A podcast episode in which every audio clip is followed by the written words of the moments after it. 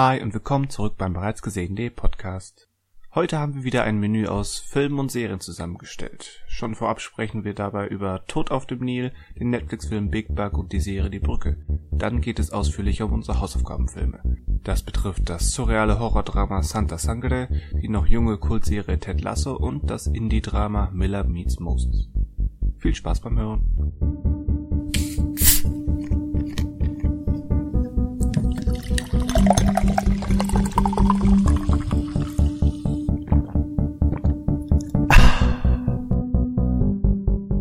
Hallo und willkommen zum bereits gesehenen Podcast. Wir sind hier, um über Filme und Serien und alles Mögliche zu sprechen. Mein Name ist Christian Westus. Einen schönen guten Tag zusammen. Wer ist sonst noch hier? Äh, guten Tag. Ähm, müsste man heute nicht so ein bisschen so eine Wochenshow-Anspielung machen und mit Hallo, liebe Liebenden starten? Warum? So äh, anlässlich des äh, heutigen Valentinstags, an dem wir erscheinen. Heute, also an dem Tag, wo wir aufnehmen, ist es noch nicht so weit, aber wir erscheinen an Valentinstag. Und da kann man der ja Valentinstag sagen, ist von der Grußkartenindustrie erfunden worden. Ich finde den Tag auch kacke. Also wer, wer bis Valentinstag wartet, um seiner Angebeteten ein äh, billig verpacktes und schlecht beworbenes Paket Pralinen zu überreichen, ähm, der, äh, der, der, der, hat, der, der sollte sofort eine Abfuhr bekommen, weil da gibt es noch ganz viele andere Tage im, im Jahr und überhaupt. Aber äh, ich dachte, ich muss mal einfach, äh, wir können dann äh, uns als Hashtag Valentinstag äh, äh, reinpacken und dann klicken, klicken uns zwei Leute mehr an. Egal, hallo, ich bin Daniel, ich freue mich hier zu sein ähm, und ähm, glaube, wir sind, wir, wir, wir machen aber heute einen Dreier, oder? Auf jeden Fall, ja. Ja, ich habe cool. euch auch sehr lieb. Ne? Mein ja, Name ist äh, Manuel und äh, ich würde sagen, wir können, also wir haben, ich überlege gerade die ganze Zeit, aber das Thema Valentinstag können wir eigentlich in unsere Filme gar nicht so, wobei, doch, also mein, ja, in meinen Film. Also, in deinem ja, am ehesten. Genau, würde auch zu der Serie was einfallen. Ja, definitiv. wir können also wenn wir wollen, können wir es, glaube ich, in alle drei reindrücken. Ja, mal gucken, ob wir es auch machen. Ja. Dass der Hashtag auch, dass hier Hashtag angezogene Leute jetzt nicht äh, enttäuscht sein werden von uns. Hashtag angezogene Leute? Sollte an Valentinstag es nicht im Idealfall nackt enden, aber naja, gut. ja, gut. wenn, die, wenn die schlecht verpackten Pralinen dafür reichen, ja. Ähm, dann gehört es vielleicht nicht zum Valentinstag so richtig, aber naja, gut. Weißt du, wenn, wenn, du, wenn, wenn jemand, der so seit zehn Jahren Solo ist, so eine schlecht verpackte Packung Pralinen bekommt, dann sagt er sich vielleicht auch, na, ich nehme, was ich kriegen kann. Ähm, mhm. Ähm, naja, morgen ist der Valentinstag auch wieder vorbei. Passt schon. Äh, naja, es ist ja gesünder, ich. lieber die, äh, lieber die, den Partner, die Partnerin auszuziehen, als die Pralinen auszupacken. Also. ja, das stimmt. Äh, ich ich wäre ja auch mal so ein bisschen, ähm, ich fände auch mal schön, einfach einen Apfel zu verschenken am Valentinstag. Hier, hier ist ein Apfel. Und, hm, das ist das Symbol der Erbsünde, genau. ja, aber es ist gesund. Es ist gesünder, weißt du, du, weißt du, du willst doch eigentlich, ähm, im Idealfall willst du das ja der, der, äh, dem Partner deines Lebens in dem Moment schenken. Äh, wo, du, du, da willst du ja auch nicht sagen, hier, hier hast du etwas, äh, woran du äh, in, in einigen Jahren an Diabetes erkrankst und, äh, und fett wirst, sondern da hast du, da gibst du äh, ein, ein, ein, ein Obststück und sagst, hier, damit du gesund bist und bleibst. Ja, für mich. hier hast einen Apfel, 79 Cent im Kombi. Ja. Blumen sind nicht ungesund. Also wenn du Blumen verschickst, ist ja auch relativ beliebt. Du musst ja keine Pralinen äh, verschenken. Ja, mein Gott, ar arbeitest du die Äpfel in die Blumen mit ein und machst noch eine schöne machst noch ein Apfelbaum hier. Ja, ja. Apfelbaum. machst noch eine schöne Schleife oben drauf. Dann passt das. Ja, sägst einfach so einen Ast vom Apfelbaum ab, die aktuell bestimmt Früchte tragen, ganz bestimmt. Und ja, äh, wickelst ein Bändchen drum. Das ist auch ein guter Strauß. Habt ihr schon mal was zu Valentinstag bekommen? Nein. Nö. Was aber auch daran liegt, dass A, ich halt davon nichts halte. Und ja. B, äh, Nee, B gibt's eigentlich gar nicht. Nö. B ist, B ist ein längeres Single-Dasein. Ich habe gerade überlegt, in der Schulzeit gab es das ja auch schon und da konnte man dann quasi so geheim so Blumen verschenken. Und das war immer ein Riesenaufriss, wo ich dachte, also da wird es ja also ich weiß gar nicht, wer das organisiert hat, wahrscheinlich die Schülervertretung. Ja. Aber das ist halt, und es gab noch einen anderen Anlass, Valentinstag und noch irgendwas. Ja, zu Nikolaus gab es das auch. Da konnte man Grußkärtchen und ähm, Schokolade verschicken. Es war immer auch so eine Bloßstellung eigentlich, weil dann ja. wurden diese Blumen verteilt während der Schul, also in den Schulstunden und dann bekamen halt welche was und welche gingen mit fünf nach Hause und welche mit gar nichts. Das ist wie in der legendären Simpsons-Folge, wo Lisa äh, für Ralph eine Karte schreibt mit I choo choo choo choose you. Und dann, Aha. dann muss sie ihm das Herz brechen, als sie ihm dann sagt, ach übrigens, das war nur aus Mitleid. Mhm. Ach ja. Ja. Vielleicht machen wir das nicht mit dem Valentinstag. Liebe Zuhörerinnen und Zuhörer, vielleicht endet hier unser, unser Beziehungsratgeber und wir kommen zurück zu Filmen und Serien und anderen Dingen, die sich auf dem Bildschirm bewegen. Denn davon haben wir immerhin Ahnung. So, so ein bisschen jedenfalls. ähm, ja. Ähm, Entschuldigung. ähm, ich, ich Als Hausaufgabe gibt's als, ich habe ich hab gerade überlegt, man könnte ja mal, aber ist, ob das was hergibt, so ernsthaft mal einen, äh, ein, einfach einen Pornofilm zu besprechen als Hausaufgabe. Einen guten, ein Du- gut- du also ernsthaft auseinanderzunehmen. Du, du hast, Also, was Deep Deep Throat oder was? Ich weiß nicht, ich, weiß nicht, ob es da, ob's da gute gibt oder ob es da wirklich Werke gibt, wo man sagen kann, das ist jetzt vielschichtig oder Es gibt es gibt zwei, drei, die zumindest auch außerhalb der Szene besprochen werden, wie eben Deep Throat oder Behind the Green Door, den hat Paul Thomas Anderson mal ähm, aufgegriffen. Und dann hört meine Kenntnis auf. Aber ich möchte jetzt auch hier Valentinstag oder generell Liebe als etwas Körperliches natürlich abwerten. Also Moment, Moment, Moment, Moment. Also, Boah, ey, was habt ihr eigentlich so an, an Filmen oder anderen Sachen zuletzt gesehen? das kann ich jetzt trotzdem nicht so stehen lassen. Das Körperliche äh, finde ich jetzt aber auch nicht, ähm, wenn du das äh, als, als Teil des Ganzen betrachtest, ist es nicht, ja nicht abwertend, sondern es Ja. ist ein essentieller Teil, der dazugehört. Äh, genau, es ich, wäre ich nur, wollte aber nicht was nur abwertend. Ja. Genau, es wäre ja nur abwertend, wenn du es äh, darauf äh, reduzierst. Nur das wollte ich jetzt einfach nur kurz ähm, einmal reinhauen, bevor es Ja, heißt, das ist äh, korrekt. der, der bereits gesehen, der äh, keusche Filmpodcast. Also, ne, ich ähm, dachte, ich Unterstützt von der sagen. katholischen Jugend. Gen- genau. Ich würde interessieren, was gerade so mit unseren Hörerstatistiken passiert, während wir hier sprechen. Ob das irgendwie so einen Ausschlag nach oben gibt oder so einen Nee. Abbruch. Wir es- Ich, ich wir kriege auch Ausschlag erfahren. nach oben, ja. Ich sehe schon. Im Was Gesicht, habt ja, ihr auf dem zuletzt Arm. gesehen? Was habt ihr zuletzt gesehen? Genau, kommt. Bitte. Hauen wir raus. Dann, äh, Christian, möchtest du den Anfang machen? Möchte ich den Anfang machen? Ja, von mir aus. Ähm, ich habe eine Serie gesehen. Aus meiner Frustration, ähm, nicht, mich nicht direkt bei Apple anmelden zu können, äh, bin ich rüber gewechselt zu einem anderen Streamingdienst, wo das viel leichter ist und habe eine Serie geguckt. Erinnert ihr euch noch vor Ewigkeiten, wo wir im Podcast ähm, über die angeblich besten Filme des 21. Jahrhunderts oder was das war gesprochen haben? Äh, ja, ich glaube. Und äh, da wurde ein Titel genannt namens Die Brücke. Und Ja. jetzt habe ich Die Brücke Staffel 1 gesehen. Eine Serie? Ach so, die Brücke. Ach so, Die Brücke. Brücke. Ich finde auch Äh, schön-. Ich, ich finde auch schön, äh, welche thematische Brücke du gerade gebaut hast. Ja, alles Ja. ist alles ist verbunden in unserem Podcast. Ach, so dark geschaut. Wunderbar. Alles verbunden. Nein, ich habe Die Brücke geschaut, wie ich glaube ich vor 30, 32, 34 Sekunden gesagt habe. Äh, Die Brücke ähm, ist eine dänisch-schwedische Serie, aber streng genommen eigentlich eine dänisch-schwedisch-deutsche Serie. Der Titel ähm, meint die Öresundbrücke, Brücke, die Dänemark und Schweden verbindet. Und es ist im Prinzip eine Krimi-Geschichte, ähm, die sich zumindest in Staffel 1 ähm, zwischen Kopenhagen und Malmö, die, die beiden Großstädte werden quasi durch diese Brücke verbunden. Dort spielt sich das ab.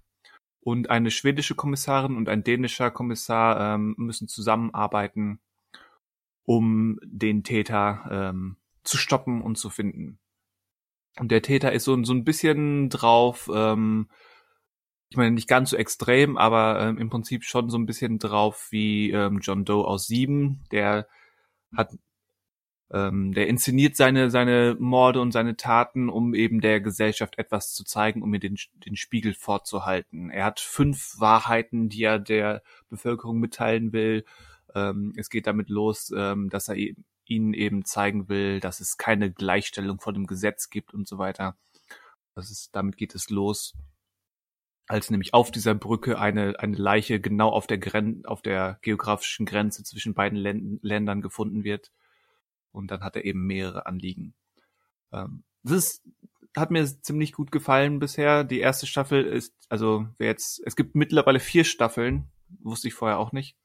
Ähm, aber die erste Staffel ist das jetzt ein Spoiler, wenn ich sage, der eigentliche Fall ähm, beschränkt sich auf Staffel 1, also die ist abgeschlossen, aber mit den Figuren geht es natürlich weiter. Ja, jetzt, also eigentlich kein Spoiler, oder? Also, Nö, dass die beiden halt wieder dabei sind und Ja, aber es ändert auch, endet auch bei den Figuren definitiv ähm, nicht, nicht mit einem klaren Haken hinter, sondern gerade bei den Figuren ist es halt, da ist noch viel in Bewegung. Auch im wortwörtlichen Sinne. Aber egal. Ähm, wie gesagt, ist doch gut. Ja, ist gut. Fall beendet und trotzdem hast du noch genug, was dich mitreißt, eventuell in Staffel 2. Ähm, wirst du da reinschauen in Staffel 2. in Staffel 2 mit Sicherheit. Ich habe gerade gelesen, das war eigentlich nicht meine Absicht, dass ähm, in, in Staffel 3, ähm, aus welchen Gründen auch immer, ähm, gibt es Veränderungen in der, in der Hauptbesetzung. Muss ich mal gucken, ob ich da noch mitgehe, aber Staffel 2 werde ich auf jeden Fall noch gucken. Das hat mir gefallen. Weil insbesondere eben dieses Hin und Her ähm, der, der beiden Hauptkommissare ist interessant. Weil die Saga Norin aus, aus Schweden, ähm, ich glaube, dafür ist sie, das war mir auch vorher schon bekannt, dafür scheint die Serie unter anderem berühmt. Ähm, ist eine sehr gute Kommissarin, aber sie trägt so, so autistische Züge. Sie ähm, ist sehr, sehr direkt, versteht Ironie nicht und gewisse Feinheiten des, des Miteinander. Und ihr dänischer Kollege, der, der Martin Rode, ähm, ist eben so ein, so ein, so ein sehr, so ein, so ein bäriger Typ, sehr, eigentlich sehr offen, sehr kumpelig und ähm, gerade dieses, diese beiden Gegensätze dann, die kühle Blonde und der bärige Däne, ähm, ist dann schon ein gutes Duo. Und der Fall selbst ist auch spannend. Der hat ein paar gute Wendungen, ähm, die, die durchaus überraschend sind, aber jetzt, jetzt nicht, sie ziehen nicht ihren Hauptreiz dadurch, dass sie überraschend sind, sondern es ist immer, es ist immer dem eigentlichen, der eigentlichen Geschichte und, und der Psychologie der, der Figuren untergestellt und das ist zumindest für mich am liebsten, wenn so ein Twist gut ist, aber halt nicht einfach nur des Twist sein Wollens untergeordnet ist. Also, kann ich empfehlen. Also ich Gibt- habe die gibt- gibt erste es bei Staffel schon Netflix? gesehen. Ach so. Aber schon vor Jahren. Deswegen ist es schon, bis- also ich kann mich noch an das Ende erinnern oder an den, an das Finale quasi, also den Showdown der ersten Staffel. Ähm, und ich meine, ich hätte, ich weiß nicht, ob ich die zweite, aber ich meine, ich hätte auch zumindest Teile der zweiten auch gesehen. Ähm, aber genau, ich mochte die erste Staffel damals, wie gesagt, das ist schon, ich weiß nicht, wann die erste Staffel erschienen ist. Äh, Ich hätte, glaube ich, dann gesehen, als die eben damals noch im Fernsehen dann, also im linearen Fernsehen lief, bei ARD oder ZDF. 2011 fing das an. Okay. Ja, wahrscheinlich war es um den Dreh rum dann vielleicht zwölf oder so, was in Deutschland dann erschien, oder vielleicht auch schon elf. Ähm, genau, hattet ihr eigentlich auch, ähm, eigentlich auch gerade wegen den beiden äh, Kommissaren dann auch ganz äh, positiv abgespeichert und ich meine, ich habe die bei Netflix wahrscheinlich auch auf der Watchlist, aber kam noch nicht dazu. Und ich dachte eigentlich, dass in der letzten Staffel, also in der vierten, wieder beide dabei sind und das nur so kurz, also aber ich kann mich auch täuschen. Also ich dachte aber, ich habe das jetzt hier nur bei, bei Wikipedia kurz überflogen und wollte mich da jetzt nicht ähm, zu sehr reinlesen, weil das könnte eventuell doch ein Spoiler sein. Ja, klar, natürlich, ja. Aber deswegen, aus der Erinnerung heraus würde ich auch dem Ganzen eine Empfehlung erstmal geben, mal reinzugucken.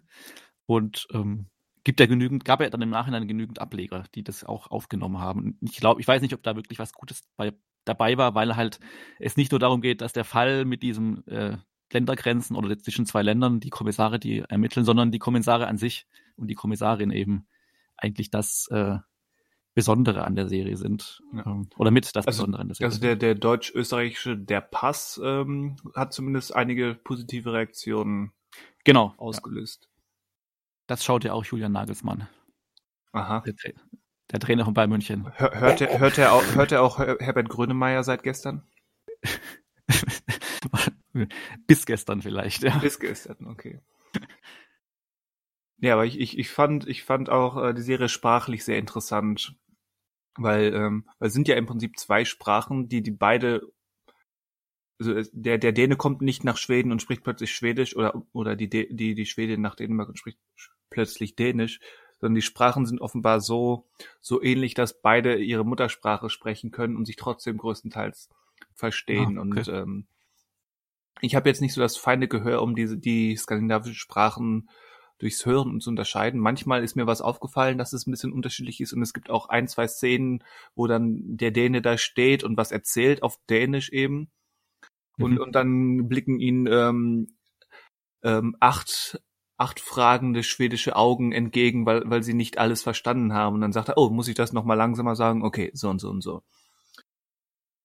Also ähm, ja, da fand ich sehr interessant und ich mag auch einfach den, den Klang der skandinavischen Sprachen.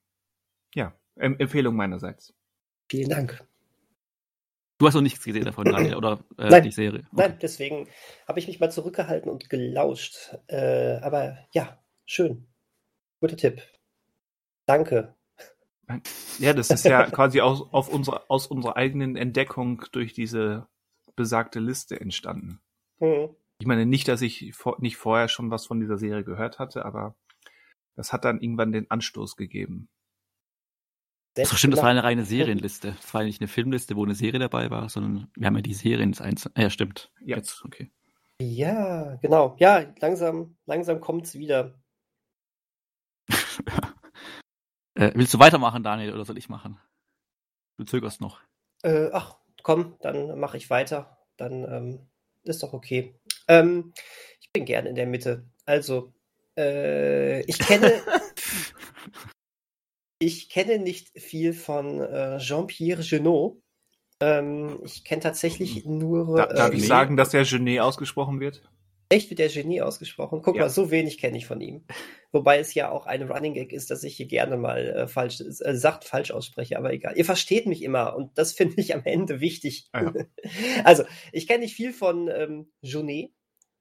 Ähm, äh, tatsächlich nur äh, Alien die Wiedergeburt, was äh, nicht gerade, glaube ich, äh, äh, der große Marker seiner Karriere ist. Auf, wobei, ich auf diesen, keinen Fall. wobei ich diesen Film echt auch sehr, äh, irgendwie sehr cool finde. Ja, der hat Ähm, was, aber nicht um die Filmografie von Jean-Pierre Genet kennenzulernen. Nee, und ich habe mal vor, ich glaube, wirklich 20 Jahren die wunderbare Welt der Amelie geguckt. Siehst du, es ist auch die fabelhafte Welt der Amelie.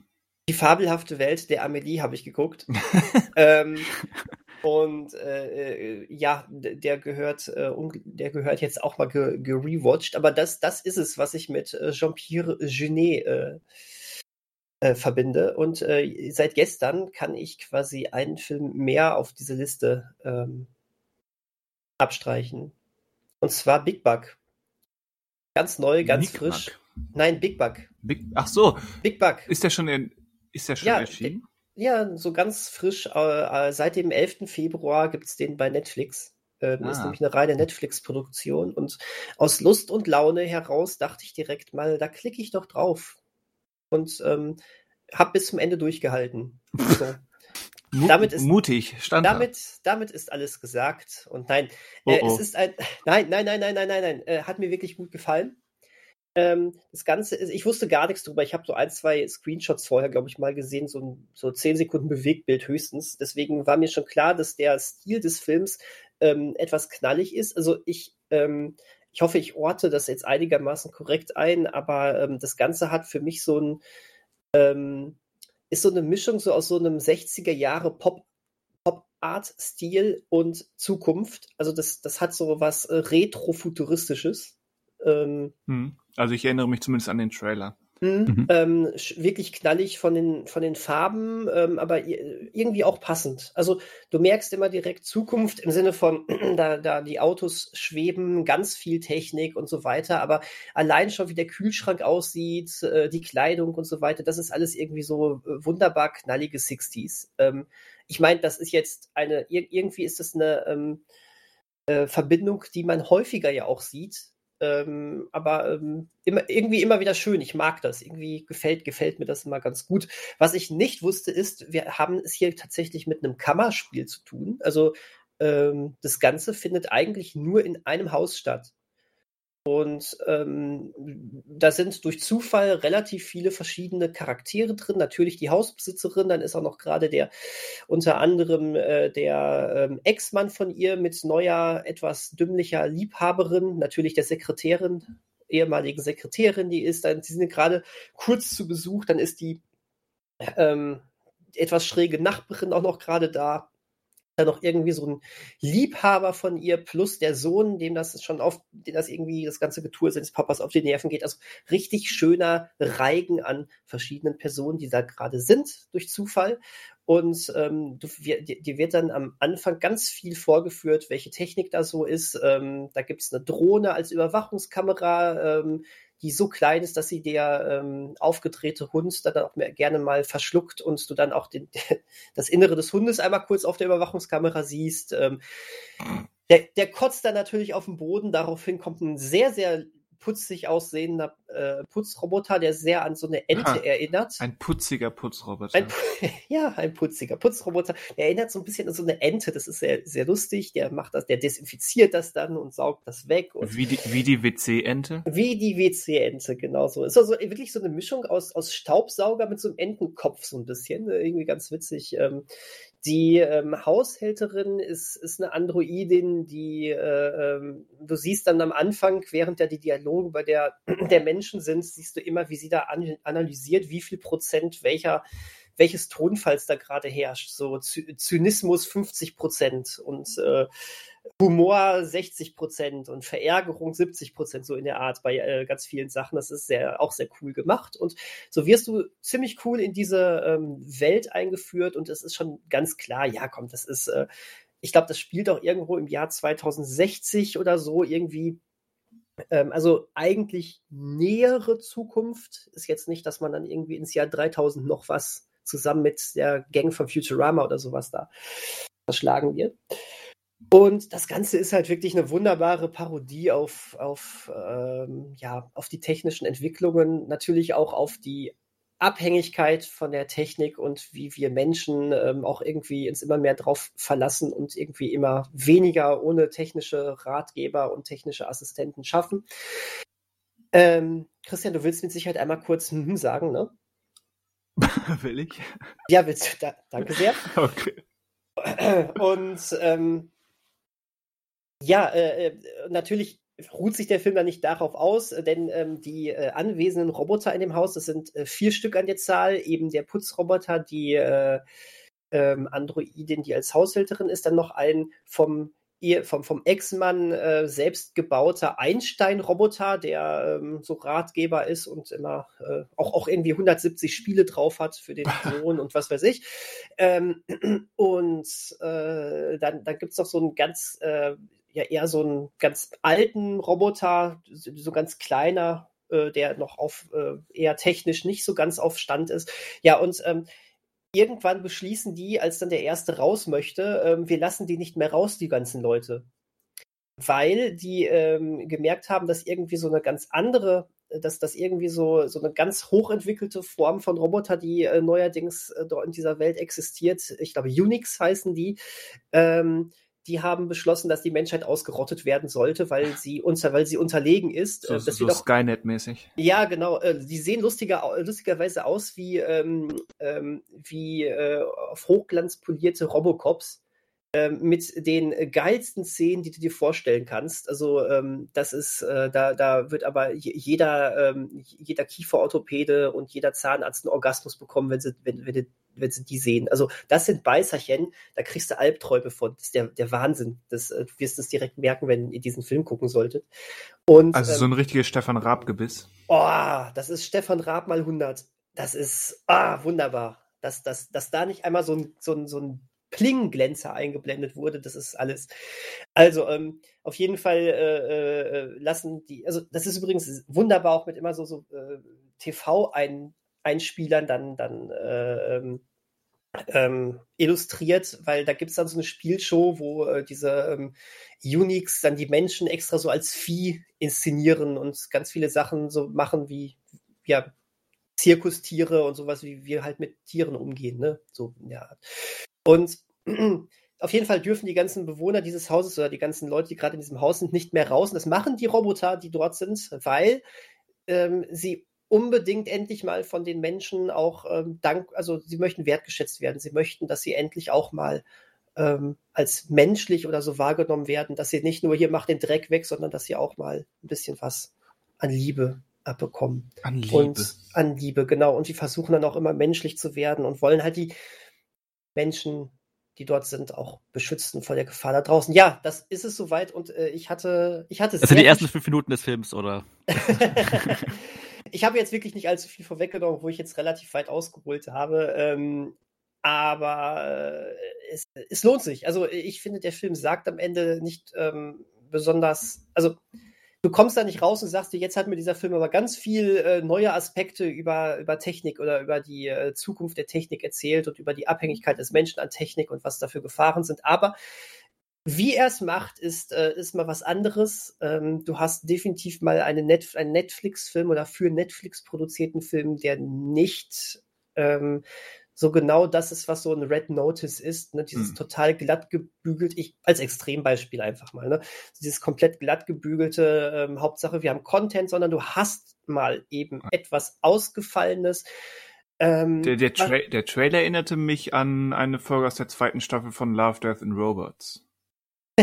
Äh, tatsächlich hätte ich jetzt gerade auch Black Mirror so ein bisschen als Beispiel genommen. Ist das halt hätte... die Frage, wie, wie böse und zynisch der Film wird. Ja, also er, er, hat immer so einen etwas lockereren Ton, ne? Also das Ganze, ich habe jetzt nicht äh, da gesessen und mich kaputt gelacht, aber es hat schon so leichte Sketch- und Comedy-Aspekte dabei. Ähm, es wird viel rausgeholt aus dem menschlichen untereinander, äh, weil, wie gesagt, es sind ganz verschiedene Charaktere. Ähm, also war ein guter Film. Ich, das Design der, der, der Maschinen war ganz cool, das generelle Art-Design war ganz cool. Das, das bleibt. Also war, ist ich habe immer das Gefühl, da hätte man wahrscheinlich noch viel mehr aussagen können mit diesem Film. Ähm, das ist nicht passiert, aber ähm, es, es, war mal was. Also ich fand's cool. Also mir hat's mir hat's doch gefallen. Ich weiß nicht, ähm, ob, ob ich mich noch in ein, zwei Wochen groß an den Film erinnern werde, außer an ähm, Audiovisuelles, aber ähm, kann ich empfehlen, doch, hat, hat mir sehr gut gefallen. Sich an Audiovisuelles zu erinnern, ist besser als nichts. Das stimmt auch wieder. Definitiv. Nee, also schön, schönes Ding gewesen. Big Bug, okay. Big Bug. War ja, glaube ich, keine, also ich glaube ich, keine Netflix-Produktion, sondern wurde, glaube ich, eingekauft. Bin mir nicht ganz sicher, was damit war bei dem Film, aber ja. Kam ja aus, aus dem Nichts, aber es kam ja auch lange Zeit nichts mehr von dem Regisseur. Genau, richtig. Der wie heißt? Jean-Pierre? Genet. Genet. Wie, wie mir gerade jemand gesagt hat. Ja. Stell dir vor, er wird J-Ö-N-E-E -E geschrieben. Okay, ja, mache ich. Kommt aus dem Osten oder wie? Genie. Genie. Schön. So, so, aus dem äh, Osten genau. Frankreichs vielleicht, ja. Stimmt, ja. Genau. So, sorry, ich habe ich hab diesmal ein bisschen weit ausgerückt bei der Inhaltsangabe, aber ich glaube, das war, ähm, war ganz gut, um sich so ein bisschen Eindruck war zu machen davon. Aber das ist ganz cool. Also, ähm, Klick mal drauf. Hatte, hatte ich vor, mir war nicht bewusst, dass der jetzt schon da ist. Ich hatte nur, ich hatte gewusst, dass er in die nächsten, nächster Zeit kommt, aber dass er jetzt auch schon da ist, hatte ich auch nicht auf dem Schirm. Aber gut. Dafür lohnt es sich ja hier zuzuhören. Ja, manchmal geht's ganz fix. Ja. Aber nur bei Netflix. ja. Fehlt noch einer. Äh, bist du fertig? ähm, schon. Oder gibt's, ja, gibt's ja, noch ja. einen Roboter, den du beschreiben möchtest? äh, Entschuldigung. Alles gut. Ja, ähm, ich würde, weil wir jetzt darüber schon mehrmals gesprochen hatten, um den Kreis zu schließen, jetzt auch doch nochmal äh, kurz über, oder heißt kurz über mein Pick für diese Woche ist dann Tod auf dem Nil, weil wir jetzt die anderen Verfilmungen ja schon mal hatten als Thema oder die Parot-Filme aus den 70ern. Und jetzt seit diesem Donnerstag ist ja endlich, oder das ist endlich, äh, lange, lange verschoben, nun Tod auf den Nil von Kenneth, von und mit Kenneth Runner in den Kinos gestartet, nachdem der vor zwei, über zwei Jahren gedreht wurde, wo alle ähm, Darstellerinnen und Darsteller mitgemacht haben, noch jungfräuliche, unschuldige Menschen waren, und jetzt mindestens drei Probleme machen, äh, was so ein bisschen, also was ich persönlich jetzt nicht so schlimm finde, ich glaube, die PR-Abteilung hat vielleicht damit mehr zu kämpfen, beziehungsweise in Amerika hat man vielleicht damit mehr zu kämpfen, aber weiß ich jetzt auch nicht, ob das Einfluss hat auf das Einspiel. Aber äh, zum Film, ja, Tod auf dem Nil, Tod geschieht auf dem Schiff, Ermittlungen, fertig. Ähm, Wahnsinn. Also ich, ich muss sagen, ich fand den, äh, ich hatte jetzt diese Woche auch zum ersten Mal die äh, Verfilmung von Mod auf dem Orient Express äh, von und mit Kenneth Branagh gesehen, die ja, glaube ich, ihr beide kanntet schon, aber nicht so ja. übrigens, nicht so empfehlen oder nicht so besonders fandet. War ganz ähm, gut, ja. Ich fand die eher schwach. Ja. Okay, Verstehe ich auch. ich glaube, der hier, also vom, vom Niveau her, oder was vom Niveau her, von der Qualität her, ich glaube, die nehmen sich jetzt nicht so viel, also der zweite Teil jetzt oder die zweite Verfilmung äh, hier von Tod auf dem Nil ist, glaube ich, auch nett, äh, aber jetzt quasi positiv nett gemeint. Ist halt so ein, weiß nicht, ob Konsensfilm dann wieder zu negativ klingt, aber also ich kann, also ich kann mir jetzt bei diesem zweiten Film schon mehr vorstellen, warum der erste auch so erfolgreich war, weil es halt doch irgendwie, glaube ich, viele Menschen irgendwie oder Le Leute im Kino einfach abholt, weil es einfach gut unterhält. Ähm, was halt hier dazu kommt, was ja aber in der alten Filme oder im Buch dann auch schon so war oder ist, der Mord passiert halt relativ, also es dauert sehr lange, verhältnismäßig, ähm, also noch länger als bei Mord im Orient Express, bis dann der tatsächliche Mord passiert. Du willst endlich ähm, Leichen sehen, ne?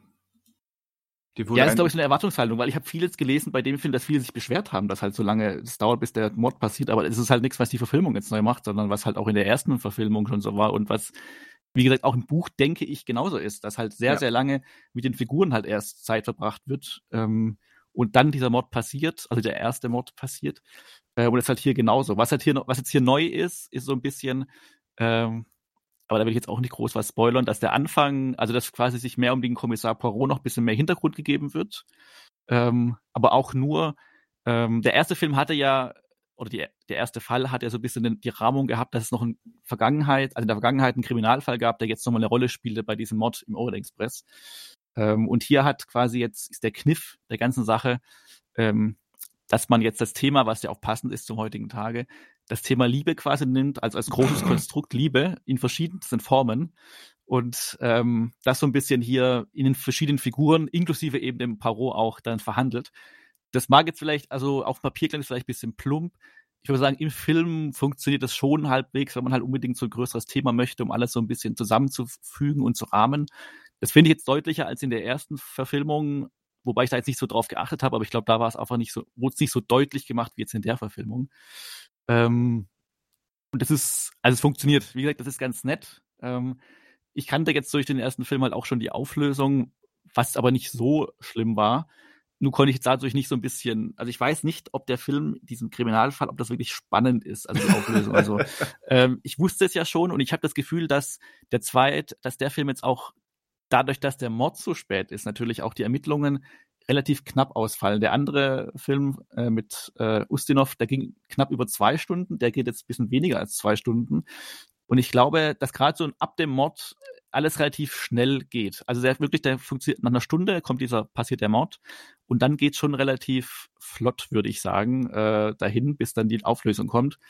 Äh, wie, ich war halt ein bisschen vorgefärbt, da ich halt genau wusste, wer es jetzt war oder wer es nicht war und ähm, deswegen kann ich das vielleicht nicht bewerten, ob der als Kriminalfilm funktioniert er ist total, eine Sache, die halt so das Riesenproblem ist, ist halt der Punkt, dass sie halt äh, sehr viel mit Greenscreen arbeiten und das ist halt, es funktioniert halt nicht so wirklich bei vielen, in vielen Einstellungen. Also auf dem Schiff ist es meistens okay.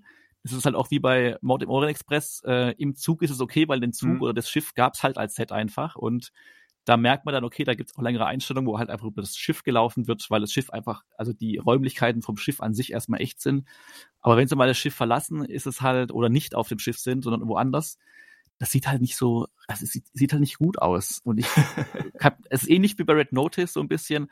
Ich frage mich halt wirklich, ähm, gibt man sich da einfach damit zufrieden, weil es nicht besser geht? Oder also ich kann es ja verstehen, also es ist ja ganz okay, wenn man sagt, okay, wir können jetzt auch in Amerika drehen und müssen jetzt oder in England drehen im Studio und müssen jetzt nicht nach Ägypten gehen, was ja auch ökologisch gesehen erstmal sinnvoller ist. Wobei jetzt die Rechenleistung von diesen tausend Rechnern vielleicht dann auch wieder ökologisch mhm. äh, nicht ganz so ideal ist. Aber es gibt halt so Einstellungen, wo ich denke, also da läuft und, dann und die waren Figur, in Ägypten, also die waren vor Ort. Genau, es gab ähm, auf jeden Fall eine genau, es war ein Teil auf jeden Fall. Aber war, war das halt echt nur die Second, Second Unit, die äh, da war, um so ein paar Aufnahmen zu machen? Also waren wirklich also die Schauspieler den, vor Ort? Also ich habe das weiß nicht, auf jeden Fall war die Produktion vor Ort, das weiß ich. Und ähm, ja. Genau, es wird auch im Abspann auch erwähnt, eine also Unit. Und ich weiß aber nicht, ob, also ob dann quasi der Hauptcast auch dort war, weil es gibt also ein größeres Set noch, das äh, ist dieser Tempel von Abu Simbel. Ähm, aber der wurde wohl auch nachgebaut, habe ich dann irgendwo noch gelesen. Ähm, weil es der einzige, wo so ein bisschen noch was aussah, der Rest war halt irgendwie so, so CGI-mäßig alles. Und wie gesagt, ich habe da nichts dagegen, aber es sieht halt teilweise nicht so gut aus. Da läuft dann jemand in so ein in Hotel rein, im Hintergrund ist dann, also soll der Nil zu sehen sein und die ägyptische Landschaft. Und es ist halt von der Ausleuchtung her und alles, das sieht halt einfach, also das reißt ein, einfach einen so komplett raus. Und das ist halt irgendwie bisschen schade auch. Also das, ähm, ja, das ist dann ganz gut. Man hofft dann, also die erste 20, 20 30 Minuten dachte ich, hoffentlich gibt's hier nur noch Großaufnahmen und Nahaufnahmen, weil das sieht noch okay aus, wenn alles unscharf ist im Hintergrund. Aber alles andere reißt einen so komplett raus. Das, auf dem Schiff geht's dann, weil man halt dann auf dem Schiff einfach ein Schiff hat. Aber so die erste Hälfte ist es schon irgendwie, äh, ja, fragt man sich, was haben die eigentlich letzte zwei Jahre gemacht? Also die waren mit dem Film vor zwei Jahren fertig und mit den Effekten zufrieden, aber also ich frage mich immer, geht's halt nicht wirklich besser? Oder ist es, ist die Zeit nicht da, ist das Geld nicht da? Ist es halt wirklich sehr schade, dass man das irgendwie äh, den Weg wählt und das nicht unbedingt diesem, diesen Filmen gut tut. Aber mhm. unterm Strich, nett. Kann man sich anschauen, ob im Kino, muss man jetzt selber entscheiden, wenn es läuft, glaube ich, schon einiges anderes gerade auch noch.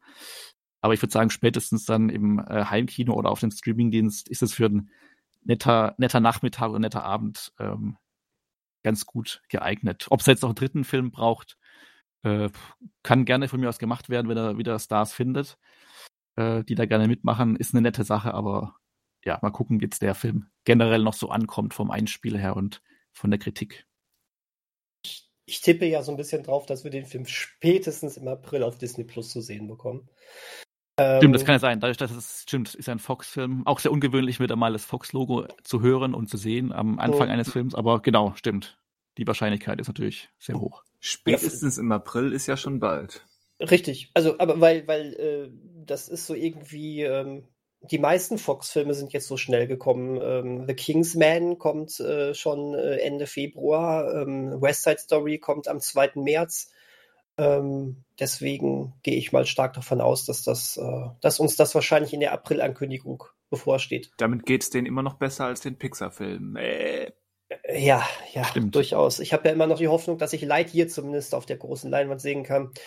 Naja, gut. Ähm, nur eine kurze Rückfrage, mhm. weil ich nämlich äh, gestern tatsächlich auch in einem, ähm, in einem äh, anderen Podcast eine Bewertung ähm, oder eine Einschätzung zu Totem Nil äh, gehört habe. Auf, die, auf dem Nil. Auf dem Nil, Tod auf dem Nil, genau, Tod auf dem Nil gehört habe. Ähm, da, da, deckt sich vieles, auch eben diese ekelerregenden äh, Greenscreen-Effekte. Ähm, aber äh, da hieß es auch, ähm, dass die Ermittlungsarbeit nicht nur schnell geht, sondern auch null nachvollziehbar gemacht werden würde. Wie würdest du das ja sagen? gut, aber das ist ja, das hatte ich ja schon mal bei den, oder hatten, als wir damals gesprochen hatten, hatte ich die schon gesehen. Doch, da hatte ich die alten Filme. Das war ja auch ein Punkt bei den alten Filmen, dass du halt eigentlich nicht, also gerade bei Tod auf dem Nil wird es so aufgebaut im alten Film, dass es ja jeder und jeder sein kann. Da wird ja quasi eine Rückblende gegeben, wo es, wo gezeigt wird, wie es jeder sein könnte. Wo ich ja dann bemängelt mhm. hatte, dass man ja selber gar nicht drauf kommen kann eigentlich. Ähm, okay, ja, gut. Also das wird hier wahrscheinlich dann dementsprechend. Das ist hier, also hier macht das, okay. also wird auch quasi jeder irgendwie so ein bisschen verdächtigt und ähm, quasi durchgenommen, wer es sein könnte, äh, ohne halt das als Rückblenden zu nochmal zu zeigen. Äh, aber wie gesagt, das ist bei Mord im Orient Express, finde ich ja genauso. Da kommst du ja eigentlich auch nicht darauf, auf die Auflösung. Durch reines Zuschauen oder nee, durch Nachvollziehen, was er ermittelt, weil er dann hat das plötzlich und dann weißt du aber nicht, was er jetzt entdeckt hat oder was für einen Gedanke er hat. Deswegen glaube ich, ist das ein, wie gesagt, ich lese auch bei Tod auf dem Nil ganz oft, das sind, glaube ich, Leute teilweise, die es bewerten, die halt die alte Verfilmung nicht gesehen haben oder die Bücher nicht kennen, dass es halt so lange dauert, bis der Mord passiert. Aber das ist halt jetzt nicht eine Idee von dem neuen Film, sondern einfach ist so in der Vorlage drin. Und das, aber auch das dürfte man ja kritisieren.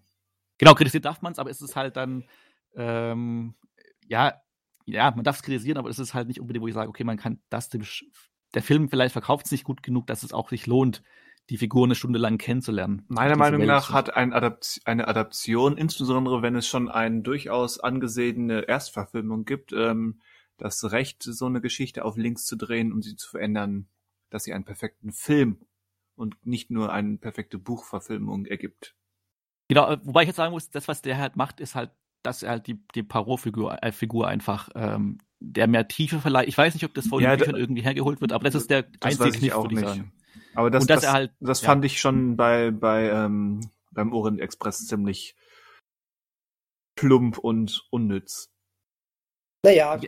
Wie, ich, wie schon äh, gesagt, wenn er dann in Kürze beim Streaming ist, werde ich den vermutlich auch sehen.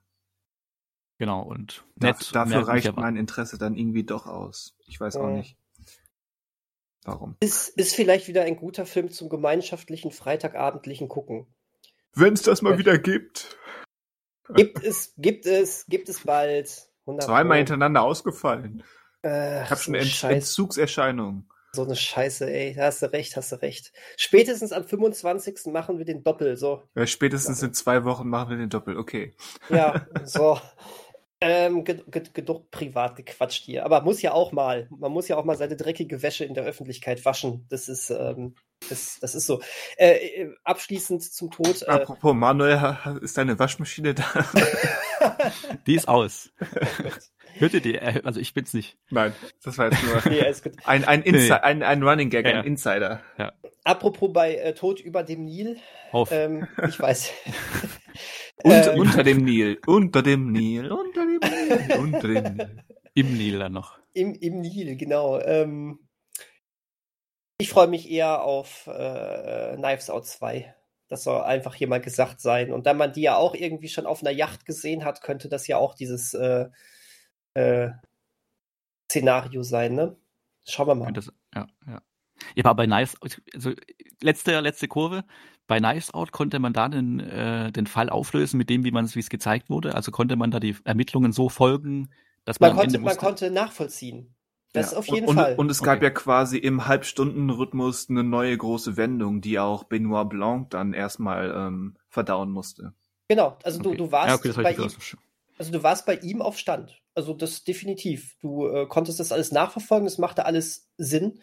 Und ähm, ja, deswegen.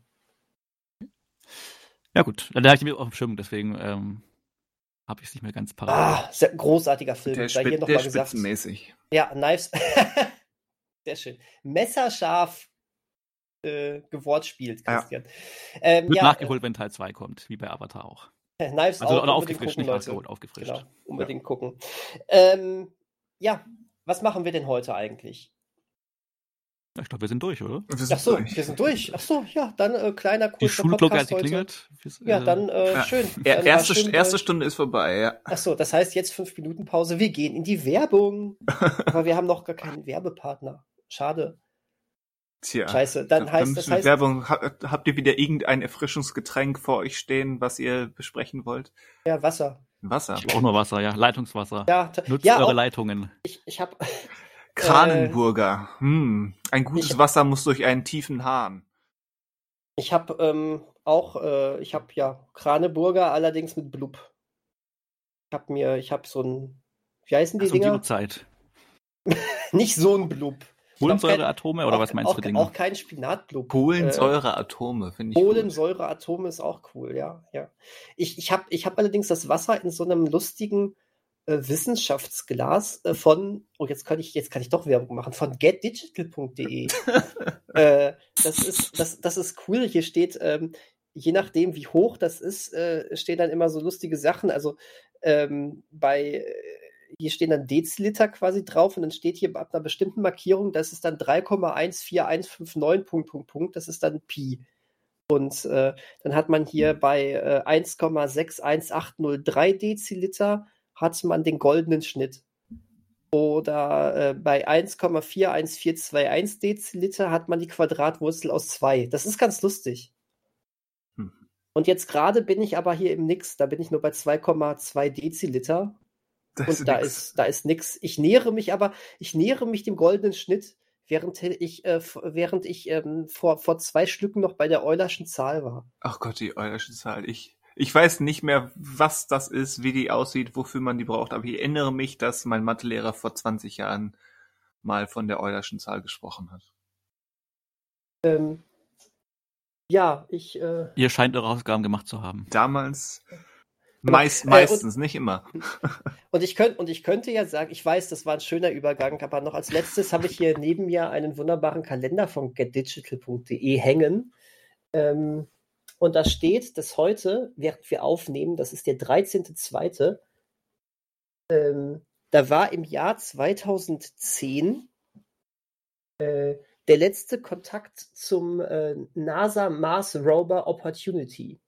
Da war die letzte Opportunity, mit dem Kontakt aufzunehmen. So in etwa, genau. Und was ich allerdings ganz toll finde, weil heute der Tag, an dem es veröffentlicht wird, unser Podcast, nicht nur Valentinstag ist, natürlich ist hier ein Herzchen auf dem Kalender und als zweiter Punkt steht Valentinstag. Aber als erster Punkt steht Geburtstag von Lara Croft, 1968, Tomb Raider. So. Die hat Geburtsdatum in den Spielen, okay. Aber in der alten Trilogie nehme ich an. Ja, ja, klar. Also neu wäre es ein bisschen alt, ne? Wäre in neuen Spielen über 40 schon. Ja, das, das stimmt. Das wäre nicht gut. Was ein Reboot, ja, dann hat es ja neues Geburtsdatum. Richtig, aber das scheint das Originalgeburtsdatum zu sein. Wir sind doch alle etwas retro. So, in dem Sinne, äh, äh, du hast vorhin so, schöne, so eine schöne Brücke gebaut, die habe ich dir direkt auseinandergerissen, aber jetzt sage ich einfach mal Hausaufgaben. Denn Hausaufgaben, das ist auch unser heutiges Thema. Ähm, wir hatten ja noch Aufgaben für den Januar und nachdem es aus technischen Gründen letzte Woche nicht geklappt hat, Ja, ja, der Apfel fällt verfault vom Stamm, wie man so schön sagt. genau so funktioniert das, ja. Ähm, können wir es heute aber machen. Und äh, wir haben drei, zwei Filme und eine Serie uns gegenseitig aufgegeben und heute ist ähm, Hausaufgabenbesprechung. Oh oh. Oh oh, oh oh. Ja, äh, sollen wir einfach in der Reihenfolge, wie wir vorhin das zuletzt gesehen gemacht haben, jetzt einfach mit den Hausaufgaben weitermachen? Ja, dann haben wir auch Ja, wieder komm, unsere, unsere Milchschnitte parat. Filmserie, Filmmilchschnitte, Ja. ja, komm, machen Ja. wir. Ja, gut, komm, dann, Dann ähm, muss ich den Anfang Christian, machen. dann Ähm, ja, machst du den Anfang. besser Arm dran als Arm ab. Ähm, ich habe euch äh, Santa Sangre zu gucken aufgegeben, ein Film von Alejandro Jodorowsky. Und äh, das ist auch im Prinzip der Grund, warum ich ihn aufgegeben habe, denn es gibt natürlich einen Grund, ähm, warum es dieser Film geworden ist, und der heißt im Prinzip Alejandro Jodorowsky. Denn ich würde sagen, nicht zuletzt durch äh, Denis Villeneuve's Dune ist Jodorowskis Name jetzt noch einmal zurück äh, im sogenannten Diskurs gelandet, weil, weil er ja ähm, die berühmte gescheiterte Dune-Version in den 60ern drehen wollte. Es gibt eine durchaus sehenswerte Doku über dieses Filmprojekt.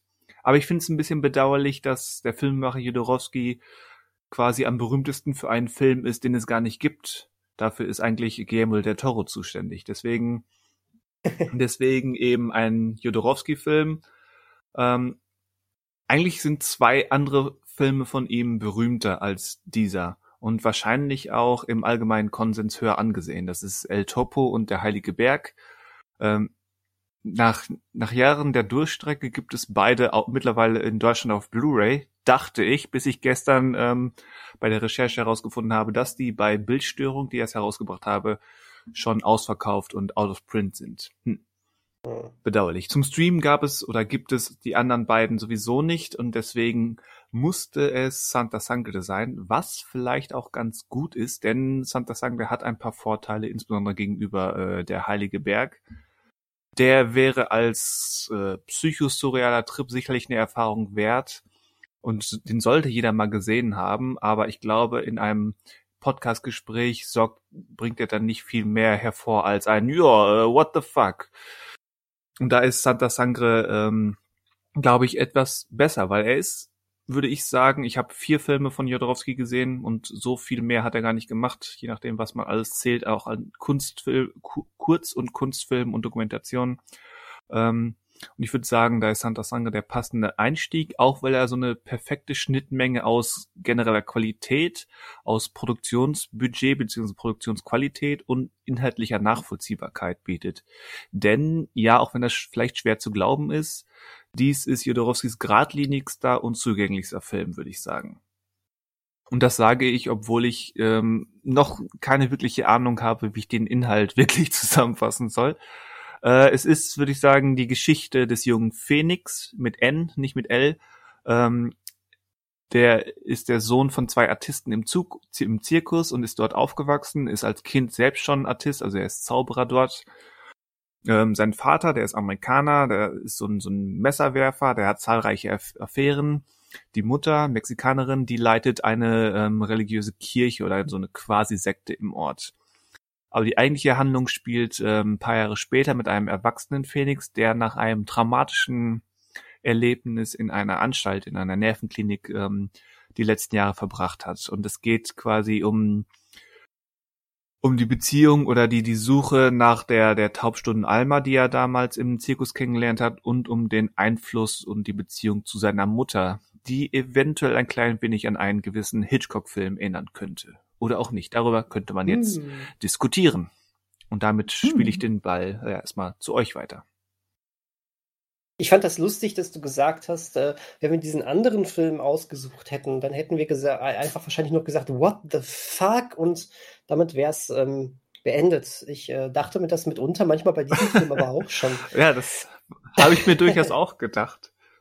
Ähm, ja, klar, er hat eine irgendwo eine einigermaßen geradlinige Handlung, äh, der zu folgen man imstande ist, aber ähm, äh, das ist, ähm, ich meine, komm, ähm, ist ja schon so ein bisschen weniger, aber schon knapp die Hälfte, die in der Kindheit vom Phoenix spielt, oder? Zumindest ein Drittel. Ein Drittel bestimmt, ja. Ja, ein Drittel, ja. ähm, Und ähm, das sind ja auch schon Sachen, wo du dir denkst, okay, ja, diese, diese, diese Elefantenbeerdigung, Oh ja. ne? Alter, das ist, äh, also da, ja, also es ist schon echt, ähm, echt verrückt. Also permanent irgendwo ähm, faszinierend, gar keine Frage. Äh, wobei ich ähm, ganz subjektiv irgendwie immer so ein bisschen Probleme habe mit, äh, mit so Jahrmarkts- und Zirkusatmosphäre, wenn sie nicht. Also, das ist ganz komisch. In so, so, so Horrorfilmen finde ich das ganz cool. So, wenn so ein Guillermo del Toro das äh, inszeniert oder so ein Tim Burton ist, das auch nochmal was anderes. Aber hier irgendwie, das war so, boah, ich habe mich da direkt unwohl gefühlt. Ähm, Weil es trotz aller, aller Absurdität und Surrealität surreal ist, oder? Ja, so ein bisschen schon. Ich kann dir gar nicht sagen, was da so mein Problem äh, ist. Ich bin auch als Kind in den Zirkus gegangen, ohne dass ich jetzt Angst hatte oder so, aber irgendwas, ähm, irgendwas macht das immer mit mir, wo ich denke, boah, ah, das ist mir, das ist irgendwie strange. Ähm, Dann bist du aber, bestimmt auch ähm, kein Fellini-Fan. äh, wenn du das sagst. Auf, auf, je, auf jeden Fall, äh, war, ja, ähm, ich, ich, das war schon, das war, ist, ist, dieser Film war schon strange. Also ich äh, fand ihn permanent, wie gesagt, irgendwie faszinierend, ähm, habe aber selber äh, so gar nicht so den Zugang dazu gefunden, muss ich jetzt dazu sagen. Deswegen fällt es mir gerade auch ein bisschen schwer, ihn für mich selber noch einzuordnen und zu bewerten. Also wenn du, wenn du jetzt sagst, ähm, guckst du diesen Film nochmal wieder an, dann sage ich wahrscheinlich nein. Wenn mir jemand sagt, aber äh, guck, boah, ich möchte ihn unbedingt sehen, guckst du nochmal mit, dann würde ich sagen, ja, klar. Also äh, so, so in der Art. Ähm, ich, äh, ja, ähm, faszinierend. Faszinierend. Äh, Und, da, und das, obwohl, sie, obwohl sich in diesem Film nicht die Brüste eines Mannes in milchspeiende Panther verwandeln. Ja, siehst du mal, dafür, dafür kommt eine Schlange außer Hose. Das stimmt. Aber, das stimmt. aber ganz, aber, aber ganz ehrlich, auch nichts, was man bei Pam und Tommy nicht auch schon gesehen hätte. ja, der, der So, Sprung von äh, Jodorowsky zu Pam und Tommy finde ich gut. Ja, ne, oder? Also äh, sprechende Penisse hat auch nicht jeder. Nein. So, äh, aber äh, davon ab. Ich habe noch ein bisschen, was ich zu dem Film erzählen möchte, aber ich glaube, das wird sich im Gespräch ergeben. Deswegen ähm, schmettere ich den Ball mal kurz zu Manuel weiter. Also ich musste ja sagen, ich bin ja direkt zu Filmbeginn, äh, habe ich ja wieder die Augen verdreht und gedacht, ach, hat dieses scheiß Prime Video nur diese deutsche Fassung und nicht die englische Ja, ja. Fassung verfügbar. Und dann war, dann ist aber Folgendes passiert. Ich habe dann nachgeschaut, was ist denn eigentlich die Originalton bei dem Film? Und bin dann kurz bei Wikipedia gelandet, habe da gelesen, okay, Englisch ist die Originalsprache. Und da stand dann auch, dass es sich um einen surrealen Horrorfilm handelt. Hatte ich ja nur oben gelesen in der Beschreibung des Films. Und das war schon, da war ich so ein bisschen dann irgendwie schon in den Erwartungen gepolt, weil ich hatte mir vorab gar keine Erwartungen irgendwie gemacht an den Film, aber ich dachte jetzt nicht an den Horrorfilm, sondern wir hatten ja damals, als du die Hausaufgabe gestellt hast, schon festgestellt, irgendeinen kenne ich, ich glaube, das ist der Heilige Berg. Ähm, und Dann, war dann hast du deswegen, besagte milchspeiende Panther mal gesehen. Wahrscheinlich, also ich habe, das wollte ich gerade, ich habe dann nicht mehr so gut im Kopf, weil diesem, den habe ich nicht mehr, also das habe ich nicht mehr im Kopf, aber ähm, zumindest konnte ich dann erwarten, was so der Stil sein könnte oder was man erwarten kann und dieses Surreale gibt einem ja auch schon was mit. Ähm, ich fand jetzt den Zirkus als Handlungsort erstmal, also sehr, ja, sehr passend eigentlich bei sowas Surrealem. Ich weiß nicht, Zirkus passt ja auch dann und dadurch, dass die ganzen Künstlerinnen, die da und Künstler, die da auftreten, äh, ja alle was Eigenes haben oder was halt nicht, ja gut, nicht natürlich klingt das wieder komisch, aber halt etwas, was so ein bisschen von der uns, uns bekannten Realität so ein bisschen abweicht, ähm, erstmal passend. Ähm, ich finde, Faszination ist vielleicht schon äh, ein ganz guter Begriff, um zu äh, festzuhalten, wie man diesen Film aufnimmt. Ja, ich glaube auch. Irgendwie schon so, also vielleicht so eine distanzierte Faszination, teilweise dann auch. Ähm, aber man, also man, man kann halt nicht wegschauen. Das ist sozusagen. Und ähm, Willst du damit sagen, der Film ist ein Unfall?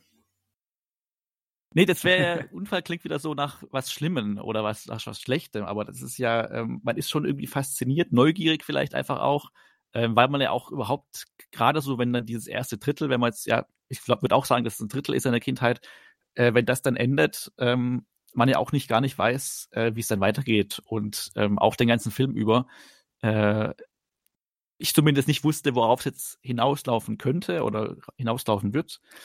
Ähm, deswegen war er grundsätzlich auch erstmal so spannend von sich aus, weil er einfach nicht so konventionell erzählt wurde oder nicht so einen konventionellen Verlauf hatte. Ähm, ob Im, ich im ja, Vergleich Thema, zu anderen Filmen, ja. Genau, genau. Und äh, ob ich den nochmal anschauen würde, ich denke schon, dass ich ihn nochmal anschauen würde, gerade weil er dann doch am Ende nochmal ähm, eine Wendung hat, die man dann vielleicht sich nochmal, also aufgrund der Wendung vielleicht sich nochmal einen Teil anschauen würde. Und zum anderen, wenn man dann mit anderen den Film anschaut, es ja auch Szenen gibt oder eine Szene gibt, die ja so ein bisschen aus dem Nichts auch kommt, ähm, wo ich dann auch so die Reaktion einfach mal so gerne mitnehmen würde oder mitbekommen würde. Äh, welche meinst du? Meinst du die, die, die Schlangen in der Hose? Oder welche Szene meinst du? Also ich meine quasi die, die quasi die Kindheits, äh, Erzählung dann beendet oder die, der Höhepunkt der Ach Kindheitserzählung, ach die, ja. ähm, die auch oft jetzt hier wortspielmäßig schon aufgegriffen wurde mit den Armen. Ja. Ähm, genau, die, also es ist kein, High, kein Highlight des Also- Films, aber sie kommt halt so ein bisschen jetzt aus dem, also diese Drastik oder diese, die kommt ein bisschen aus dem Nichts, fand ich dann. Also diese Konsequenz einfach. Mhm. Ähm, Aber Entschuld- Entschuldigung, ich muss Ja. ja. einmal kurz was sagen. All, alle sprechen bei dieser, äh, bei dieser Szene, die aus dem Nichts kommt und äh, die Kindheit äh, quasi beendet. Alle sprechen von den Armen. Ke- Keiner, keiner spricht von dem Penis. Au, aua. ach so, ja gut, aber das sieht man ja, das ist halt, Ja, trotzdem. geht ja Aua. weniger um das Auer, es geht ja mit um das, ähm, was hier durchgezogen wird. Durch, durchgezogen. Ja, Das ist- er ist ja jetzt auch nicht so, dass man Mitleid mit dem Kerl hat, aber äh, das war schon, ähm, ja. Das tut äh, auch weh, sie, ja. Sie, sie, sie, hat, sie hat ein Statement äh, ge- gemacht, die Frau. Das definitiv. Aber grundsätzlich für den für einen Wikipedia angekündigten surrealen Horrorfilm fand ich dann doch, dass die Handlung im Grunde schon klar ist oder man schon auch eine klare Handlung hat. Das hatte ich jetzt bei, wenn ich der Heilige Berg gesehen habe, was ich daraus habe, gar nicht so. Der schweift ein bisschen mehr ab, als ich Ja, jetzt hier Heilige- das empfunden, das- also empfinde. Deswegen, ähm, wie gesagt, hätte es den gegeben, hätte ich auch den eher aus, vielleicht sogar ausgewählt, aber ich glaube wirklich, dass das nicht viel mehr als, oh, wir erzählen uns sämtliche Szenen nochmal nach und können nicht glauben, dass wir sowas gesehen haben. Ähm, Genau, Das ist ja. der Heilige Berg. Und während hier eben wirklich, ähm, trotz aller Surrealität und dieser, dieser Jodorowsky-Standards wie eben Zirkus und, und echte, in Anführungszeichen, Freaks, auch in Anlehnung an, an den gleichnamigen Film ähm, aus den 30ern, glaube ich, ähm, während das hier eben wirklich ähm, eine relativ klare Struktur und auch ähm, ein relativ klares Ziel hat. Vielleicht nicht zuletzt ähm, durch die Produktion.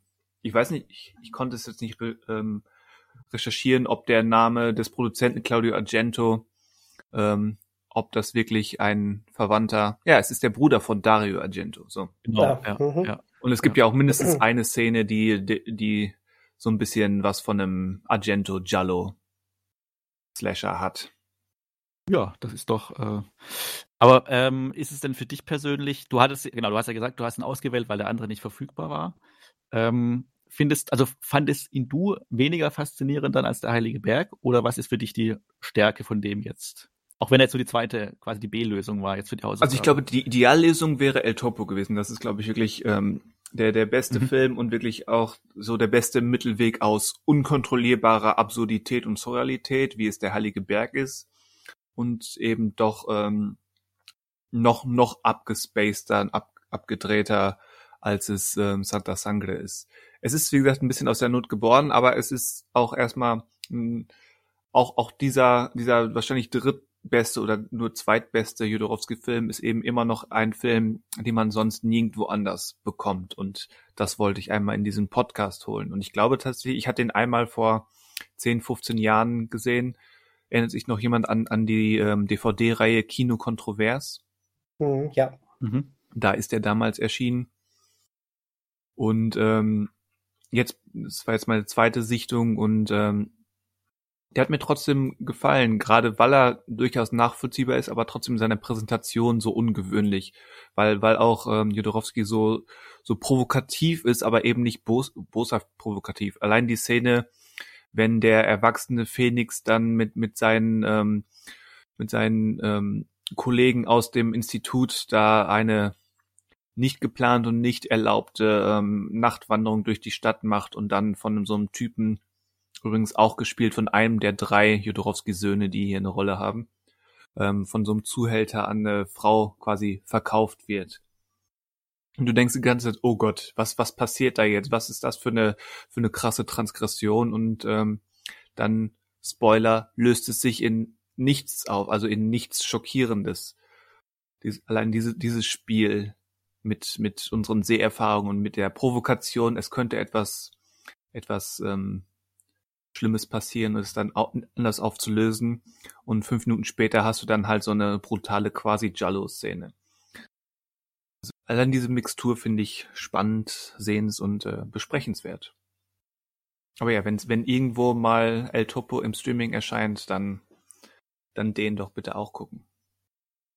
Also, Also, als Einstieg ist der wahrscheinlich jetzt geeignet. Genau, es ist wirklich, würde ich Ja. sagen, ähm, der passende Einstieg, weil er, weil er noch nachvollziehbar ist, nach, definitiv nachvollziehbarer als, als der Heilige Berg, aber ich würde auch sagen nachvollziehbarer als El Topo. Weil man mit dem mehr arbeiten kann und weil es vielleicht nicht sofort die, die volle Breitseite Jodorowski ist. mhm. Se selbst der, dieser Jodorowski mit, ja, mit angezogener Handbremse wäre zu viel gesagt, aber halt mit, mit, mit, lei- mit dem Fuß leicht auf dem Bremspedal ähm, ist eben immer noch etwas, was man halt zu 99 Prozent nicht im Kino oder in Filmen zu sehen bekommt. Und ich mag sowas. Ich ähm, teste in, in Filmen gerne, gerne Grenzen aus und manchmal zwinge ich euch das auch auf. Was auch vollkommen gut ist. Also, jetzt nicht, ähm, verstehe mich nicht falsch, der Film hat mich jetzt persönlich vielleicht nicht so erreicht. Trotzdem bin ich ja sehr dankbar, ihn gesehen zu haben. Ähm, weil, wie gesagt, er hat ja auch genug, was mich wirklich fasziniert hat, wo ich gesagt habe, ja, cool. Ähm, und äh, sollte ähm, ja, sich nochmal ein äh, Jodorowski-Film vor meinen Blick, äh, Blickwinkel werfen, dann werde ich bestimmt nicht weggucken. Ne? Also ich ähm, freue mich, vielleicht kommt ja doch noch mal eine Hausaufgabe oder Christian hat ihm privat, hat privat mal irgendwas dabei, keine Ahnung. Ähm, deswegen, nein, schön. Also finde ich gut, nur ich äh, selbst würde mich jetzt noch nicht als angehender Jodorowski-Fan bezeichnen oder sehen.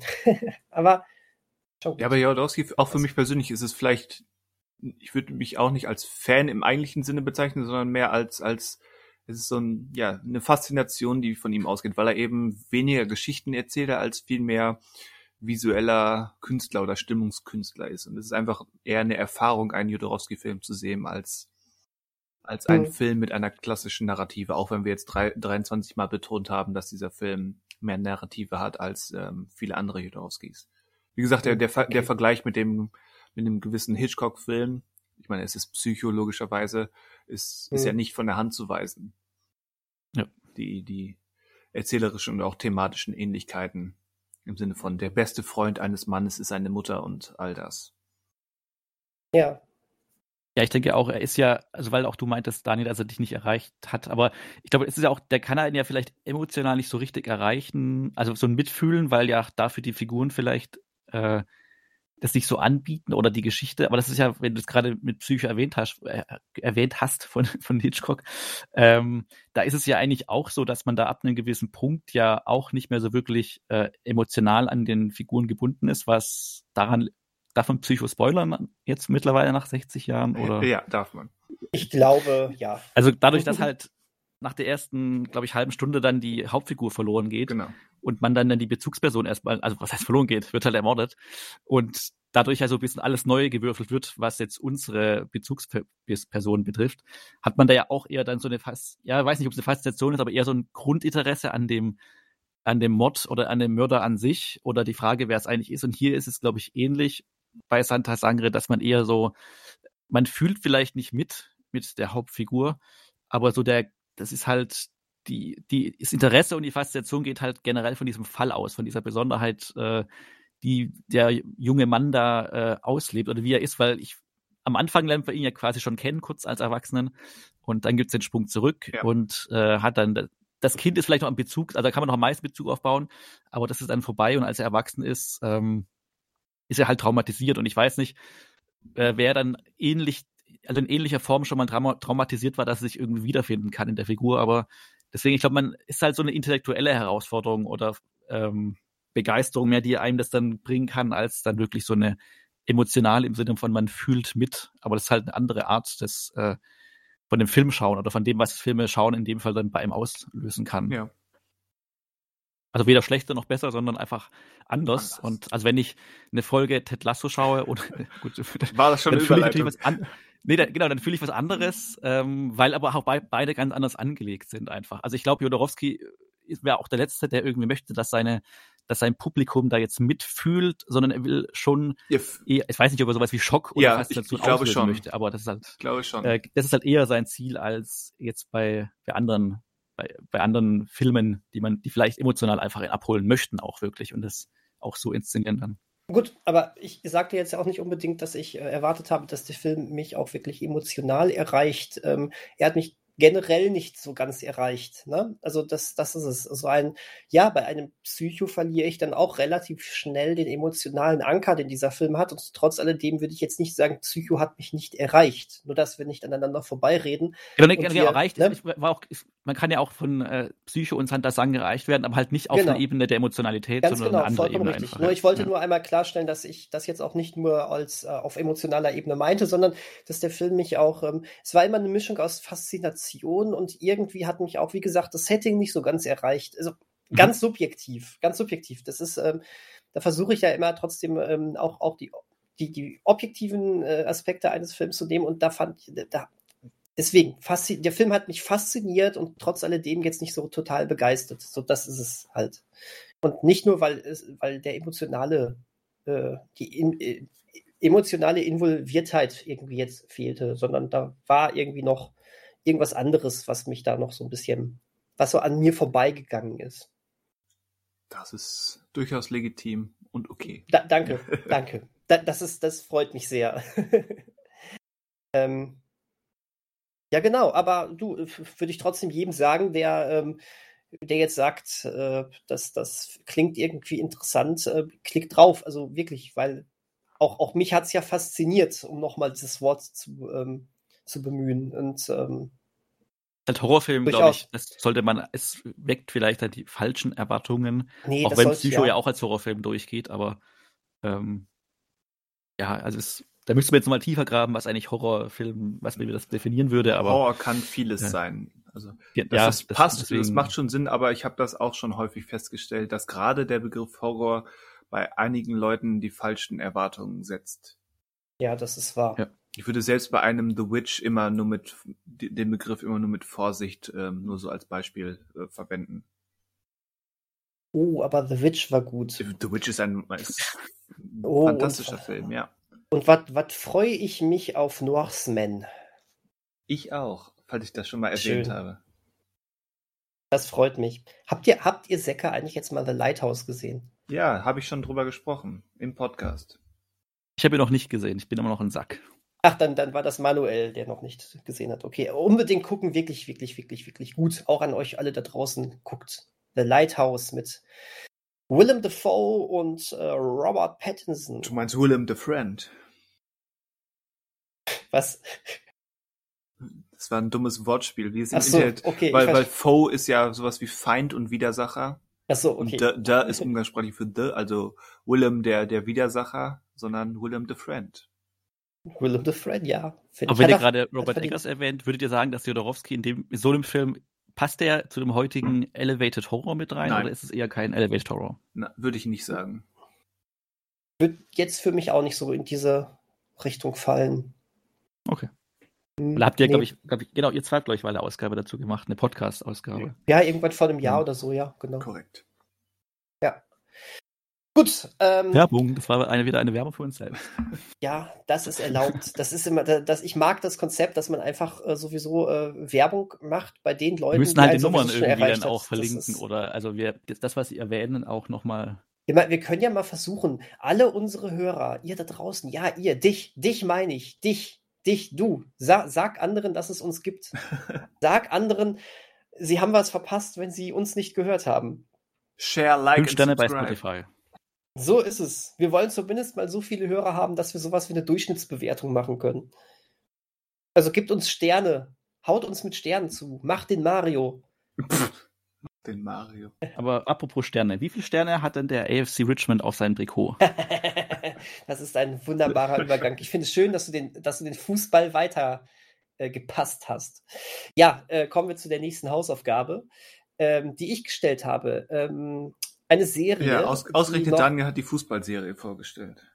Und das ist so absurd. Und ähm, als ich damals auf äh, Ted Lasso aufmerksam geworden bin, eigentlich haben, eigentlich habe ich äh, ähm, Apple TV Plus äh, ähm, äh, mir besorgt, weil ich Foundation gucken wollte. Ich habe bis heute nur eine Folge Foundation geguckt.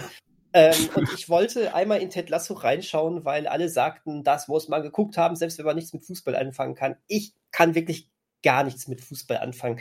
Ich mag es, mit Freunden zusammen mal bei einer WM zusammenzusitzen. Und ja, da gerate ich auch schon mal in so ein kleines Fußballfieber rein, dass ich dann natürlich die äh, deutsche Nationalmannschaft unterstütze. Und dann, das, spätestens danach hat sich das Darf ich- darf ich wirklich. Was ist abseits?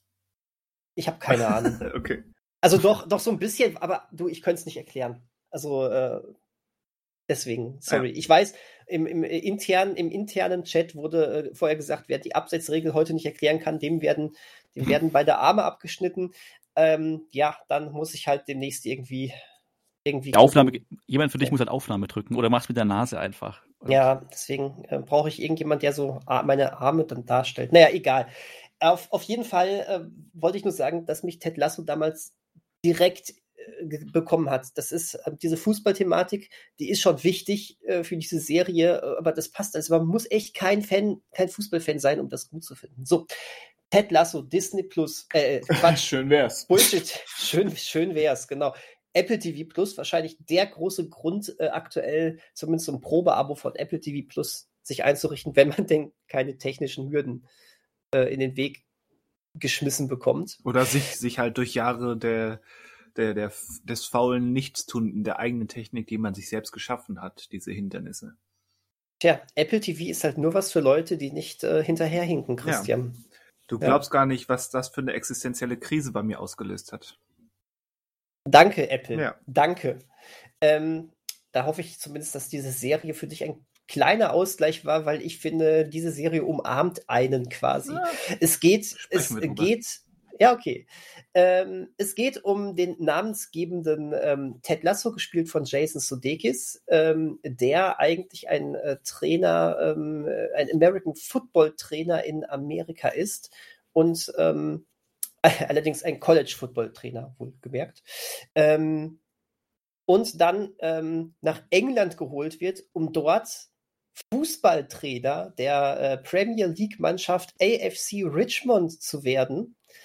Ähm, und nun, nun muss man sagen, dass, ähm, dass Ted Lasso und äh, Coach Beard, äh, sein, äh, guter, sein, sein wunderbarer Begleiter, ähm, eigentlich sogar keine Ahnung von Fußball und den Regeln und sowas haben. Sagen wir, wo ich jetzt gerade Probleme hatte ähm, ähm, oder mich eher geweigert habe, die Abseitsregel zu erklären, ähm, hat Ted Lasso schon Probleme damit zu sagen, wie viele Halbzeiten es überhaupt gibt. Ähm, und ähm, ja, auf jeden Fall ähm, merken wir aber auch recht schnell, ähm, dass äh, der, dieser amerikanische Trainer überhaupt nach England gekommen ist, hat auch sehr private und persönliche Gründe. Und gleichzeitig ähm, hat es auch durchaus nicht ganz so schöne Gründe, weswegen er überhaupt von der ähm, Besitzerin des AFC Richmond, von der Rebecca, ähm, überhaupt ähm, engagiert worden ist, weil das ist ja etwas, was man jetzt nicht so, was nicht so alltäglich ist, diese Entscheidung. Nun gut, ähm, tatsächlich muss man einmal kurz sagen, wie Figur von äh, Ted Lasso gibt es schon ähm, seit 2013. Die hat äh, Jason Sudeikis tatsächlich mal äh, für einen Werbespot entwickelt. Und zwar für den äh, Sportsender NBC Sports. Mhm. Und ähm, ja, irgendwie kam dann wohl mal, mal ähm, die Idee auf, da eine ganze Serie draus zu machen. Die ist dann eben 2020 gestartet. Hast, Wie hast, gesagt, darf ich kurz fragen? Ähm, hast ja. du das genauer recherchiert? Ich habe es nämlich bisher versäumt. Ähm, war der dann in diesem für NBC Sport schon da irgendwie so ein, so ein Comedy Foot so. Football Analyst oder was hat ja. er da gemacht? Das weiß ich wirklich nicht. Okay. Ich weiß nur, dass es das gab. Ähm, das habe ich tatsächlich nicht weiter nachgeforscht. Nun, gut, es gibt einen YouTube-Clip dazu. Also es gibt einen Clip, wo er quasi so ein Interview führt als fiktiver Trainer ja. von Tottenham, Tottenham Hotspurs aber und merkt wohl bei der Pressekonferenz, dass er, das Football hier nicht Football ist, sondern halt Fußball. Ach so, okay. Ähm, ja, nun gut. Und wie gesagt, mittlerweile gibt es zwei Staffeln. Die dritte Staffel steht in den Startlöchern, soll wohl sogar noch irgendwann dieses Jahr erscheinen. Ähm, ja, und ähm, ich habe das so toll gefunden, dass ich gesagt habe, nee, das, das, das, das müsst ihr jetzt auch mal schauen. Ich möchte mit euch darüber sprechen und das machen wir jetzt. So hoffe ich, so hoffe ich doch. Über diesen Müll sollen wir sprechen? Ja, bitte. Ach du, dann wart mal ab, was ich euch heute als Hausaufgabe stelle. Also komm, da, äh, gen, genießt, genießt noch dieses hochqualitative Fernsehen hier. Genießt Aber jetzt bin ich ähm, gespannt, Ängstlich. was wir in oh, einer ja. Stunde zu hören bekommen. Ja, das kannst du, das kannst du sein. Ihr werdet mich verfluchen. Aber bitte, bleiben wir erstmal bei Ted Lasso. Bleiben wir bei Ted Lasso. Ja, ähm, Ich hab, ich bin auf Stand von, von der kompletten Staffel 1. Äh, so viel habe ich bisher geschafft. Mhm. Und äh, ich glaube, ich kenne mich etwas mehr mit Fußball aus als Daniel. Ich hatte. Das ist nicht schwer. Das ist, wenn es schon an Abseitsregel scheitert, ist das wohl wirklich nicht schwer. Als Kind und junger Jugendlicher war ich tatsächlich so richtig ähm, im Fußballfieber. Da war mein komplettes Kinderzimmer schwarz-gelb. Das ist dann in der, in der weiteren Jugend ähm, ziemlich abgeflaut und jetzt ist es wirklich nur noch ein rudimentäres Interesse, ähm, was immer mal wieder je nach Tagesform auf, aufflammt oder ab, abflacht.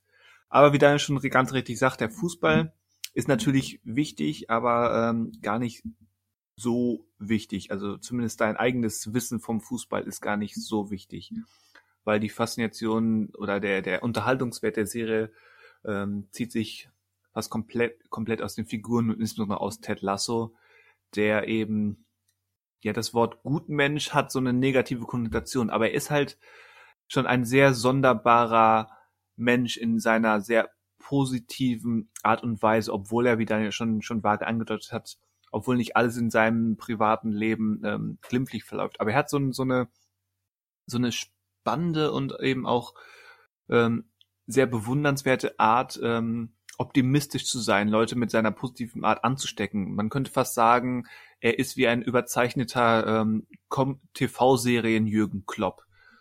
Vielleicht. Und ähm, das ist sehr ansteckend. Ganz abgesehen davon, dass, dass die Dialoge wirklich großartig witzig sind. Ich glaube, es hat zehn Minuten in der, in der ersten Episode gedauert, bis ich Daniel ein erstes Zitat per WhatsApp geschickt hatte. ähm, Dialoge sind großartig, aber wie gesagt, allein diese, diese Figur von Ted Lasso ähm, macht Spaß und dass die, die Figuren, die dann um ihn herum agieren, von Coach Beard hin zu, hin zu der, der Clubbesitzerin Rebecca, ähm, dessen Assistenten und ähm, den, den drei, vier Spielern oder Spielerfrauen, ähm, die dann im, im Vordergrund stehen, das ist schon sehr geschickt. Es ist unterhaltsam, aber das hat, das hat den nötigen ernst, ohne wirklich eine, eine Dramaserie zu werden. Hat mir, hat mir erstmal äh, sehr, sehr gut gefallen. So als erste Einschätzung. Das freut mich sehr. Das mit der Dramaserie ist interessant, dass du sagst, es will keine Dramaserie sein, aber dazu gleich. Äh, ja, also nicht im eigentlichen Sinne, aber ja, genau, dazu gleich. Genau. Ähm, es ist ähnlich wie bei ähm, Santa Sangre wieder so eine Sache der Erwartung. Also ich wusste schon, dass quasi Fußball keine Rolle spielen wird. Ähm, war nur ein bisschen dann als äh, Fußballsympathisant so ein bisschen davon enttäuscht, wie dann die Fußballspiele gezeigt wurden, weil es schon eine sehr entschleunigte Form des Fußballs war, ähm, wo ich bisschen mehr, so ein bisschen mehr ähm, mehr, mehr Packendes irgendwie erhofft hatte von der Inszenierung der, ähm, der Spiele. Aber das ist wirklich jetzt so eine Kritik, die man, äh, ja, ist jetzt auch nicht so, dass es eine 200 Milliarden Dollar Serie ist, die auch so viel Geld hat. Ähm, diese Stadionszenen so zu machen. Nein, aber da würde ich mich anschließen. Ähm, Alles, was wirklich aktiv mit Fußball zu tun hat, insbesondere im Spiel, die Trainingssequenzen gehen noch, aber die Szenen im Stadion würde ich auch sagen, die, die sind nicht nur unterwältigend, die sehen sogar schlecht aus. Das ist ein bisschen schade, aber das, ja, dadurch, dass Fußball halt quasi es Setting ist natürlich eine Fußballmannschaft, aber es steht nicht im Vordergrund, jetzt die Abseitsregel äh, zu dramatisieren und äh, daraus einen Konflikt äh, einer Folge aufzubauen das war so ein bisschen das Einzige, ähm, wo ich so dann zu Beginn bin ich enttäuscht, wo ich gemerkt habe, okay, diese Spielsequenzen, die sind jetzt nicht, die werden jetzt nicht so einpacken oder so. Also weder jetzt als Nicht-Fußballfan oder als Fußballfan. Und ich habe auch wirklich so ein paar Folgen gebraucht, ähm, um so reinzufinden, weil ich fand schon, also auf jeden Fall, wie schon gesagt wurde, ja, lustig, äh, gut geschrieben und so. Das auf jeden Fall. Aber mir war so die ersten drei, vier Folgen dann gerade diese Ted Lasso-Figur so ein bisschen zu offensichtlich diese Karikatur halt von diesem amerikanischen Footballtrainer, der nach Deutsch, äh, nach Deutschland, nach England kommt mhm. ähm, und halt mit diesem Fußball, diesem europäischen Fußballsport konfrontiert wird. Und ähm, das war mir so ein bisschen zu, weiß nicht, zu einfach oder zu offensichtlich. Ähm, da wusste ich nicht genau, ähm, wie lange wird sich das denn halten. Und es gibt dann aber so eine Wendung, was heißt Wendung? Es gibt so, ich glaube, das ist wirklich die fünfte Folge, wo man so ein bisschen was erfährt, beziehungsweise wo dann mit Ted Lasso auch was passiert, wo ich dann auch gemerkt habe, okay, er ist mehr als nur so eine Karikatur. Er hat schon auch ähm, eine gewisse Tiefe in diesem Hintergrund, beziehungsweise es geht auch bei ihm als Figur um was. Mhm. Also seine Figur wurde dann auch greifbarer für mich einfach. Und ab da ging es dann für mich so ein bisschen, also das bisschen, ging es einfach aufwärts oder konnte ich quasi mit ihm und den anderen Figuren einfach mehr anfangen. Ähm, ich bin jetzt so die zweite Staffel, habe ich auch schon was gesehen und ähm, oder fast ganz gesehen und ähm, habe da dann aber jetzt das Gefühl, dass bei manchen Figuren dass sie im Grunde nach der ersten Staffel auserzählt waren und jetzt so wieder ein bisschen zurückgeholt werden, ähm, beziehungsweise ihnen neue Konflikte gegeben werden. Und da denke ich immer, hm, das wirkt jetzt schon ein bisschen, also nicht dran geklebt, aber wenn dann irgendwie äh, Markus Mumford seine Gitarre anklingen lässt am Ende jeder Folge oder im letzten Drittel und es ein bisschen ernster wird und ein bisschen melancholischer, dann ist es, also es holt, also teilweise holt mich das wirklich auch ab, also auch emotional und teilweise ist es dann so ein bisschen zu kalkuliert oder so. Ich denke, äh, das wirkt jetzt schon mehr geschrieben, als es wirklich sich natürlich über die Figuren ergeben hat. Ähm, wie gesagt, das ist jetzt so ein Jammern oder ein Kritisieren auf hohem Niveau, weil es immer noch sehr unterhaltsam ist alles. Und ähm, aber ich habe das Gefühl in der zweiten Staffel, ähm, dass da jetzt so ein bisschen alles so ein bisschen sich hinkonstruiert wird und das teilweise nicht verschleiert werden kann. Ähm, aber trotzdem, es holt mich trotzdem ab und mhm. ähm, macht auch Spaß, es anzuschauen. Äh, auch wenn in der zweiten Staffel auch die Folgen plötzlich viel länger werden wo ich dachte, hm, ich, die zweite Staffel schaffe ich noch und dann fangen da 48-minütige Folgen an. Oh Gott. Und ich dachte, also, wir, wir, waren mal bei 32 Minuten. Und, stimmt. und jetzt, jetzt ist das eine volle die, äh, erste äh, Halbzeit. Ja, sozusagen, genau. Und das ja. ist halt. Ähm, Mit Nachspielzeit. Ja. Das, also gerade so, wenn man. Ich hatte dann auch gestern mal kurz in die deutsche Synchronisation geschaltet und dachte, hm, da geht aber auch schon ein bisschen was verloren. Also der Lokalkolorit und teilweise auch so gerade der Charakter von Roy, der schon viel von sein, also klar, wie er spielt, aber auch wie er spricht. Im Deutschen ist es ja eine ganz andere Stimme.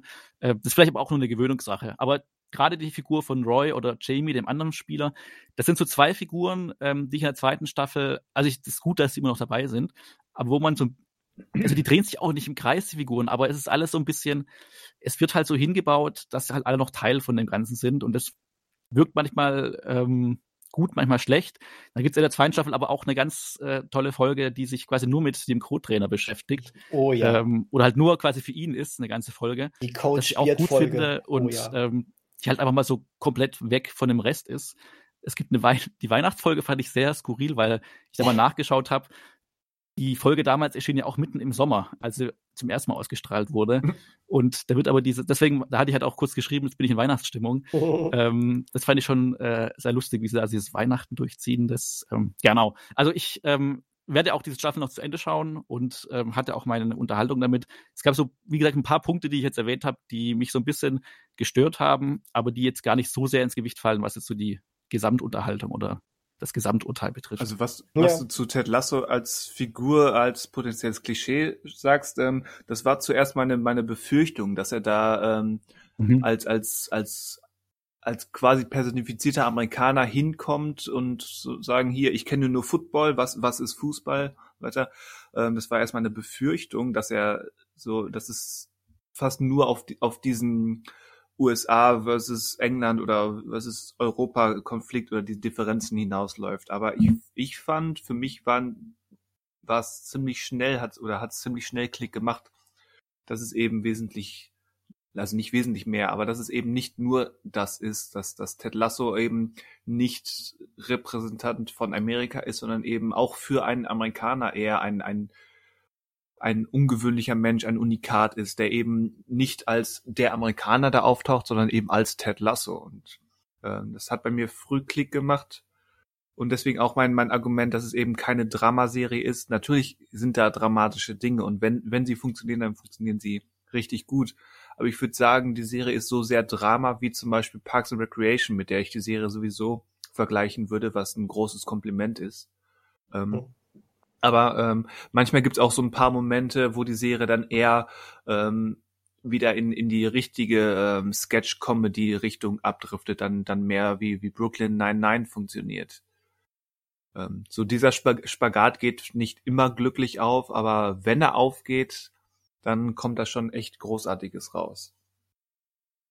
Ja, ich glaube, die zweite Staffel macht da diesen Spagat noch mehr. Oder habe hab ich das Gefühl gehabt, gerade jetzt, also wenn ich nochmal, ohne jetzt zu sagen, was für Konflikte da sind, aber ob jetzt bei Ted Lasso oder bei Roy oder Jamie, es gibt so Momente einfach, oder auch beim Co-Trainer, ähm, da werden schon ernste Themen einfach angesprochen und die funktionieren aber auch. Also die Figuren sind dann schon so weit, dass man denen es auch abnimmt und dass es auch wirklich Momente sind, die ja nicht gebrochen werden durch einen Witz oder so, sondern ähm, das bleibt dann, das zeichnet schon die Figuren dann irgendwie so ein bisschen. Und ähm, ja, das ist auf jeden Fall gut. Also das, diesen Spagat würde ich sagen, gelingt der Serie schon. Vielleicht in der zweiten Staffel dann wird es noch mehr fokussiert als in der oder forciert als in der ersten. Aber ähm, ja, man, ja. manchmal hatte ich das Gefühl, äh, die Serie machte sich ein bisschen zu einfach ähm, mit, dass das Ted Lassos Art Erfolg hat. Ähm, ich meine, ich finde mhm. die Idee super, diese diese Art von von ähm, von von positivem Zusprechen, was ja das System Ted Lasso quasi ist. Er hat ja kein wirkliches taktisches Konzept, zumindest keins, was wir kennenlernen.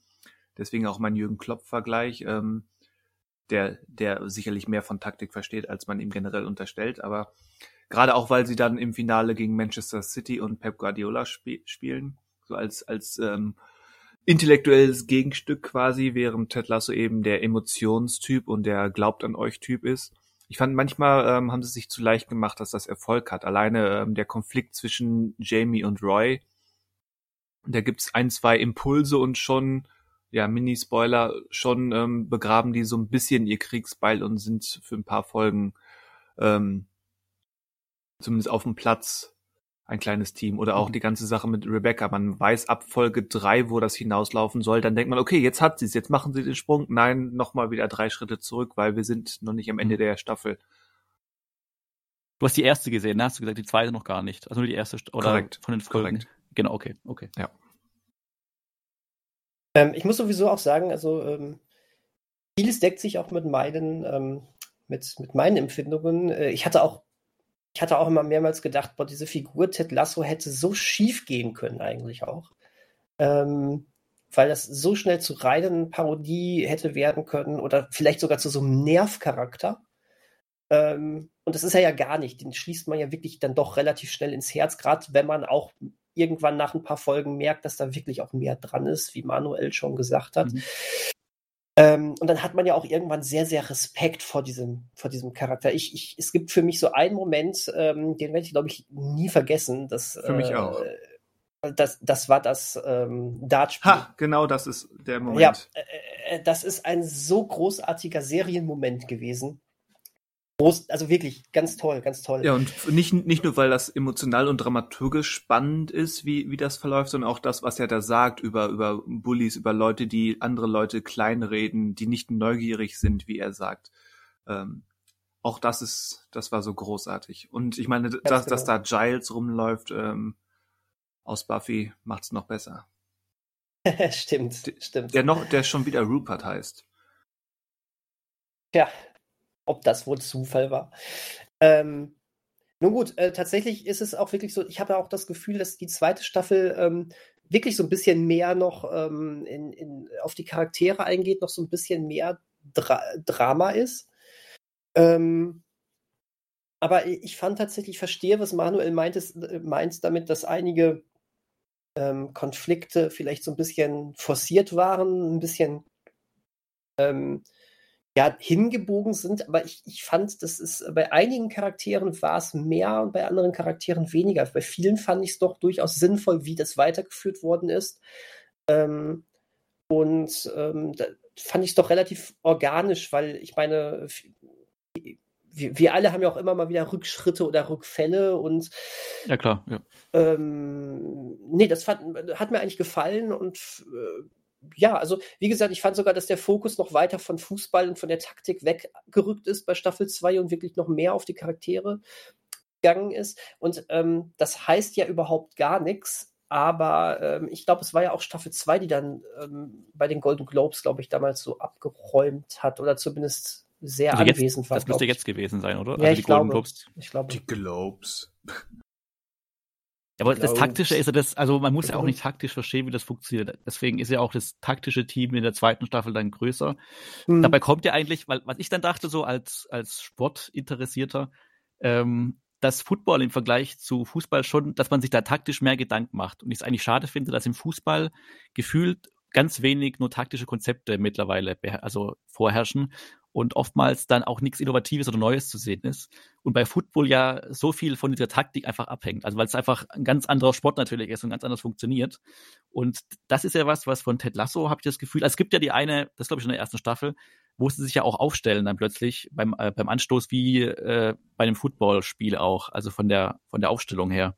Dass sie diese, diese Defense einfach aufbauen oder je nachdem.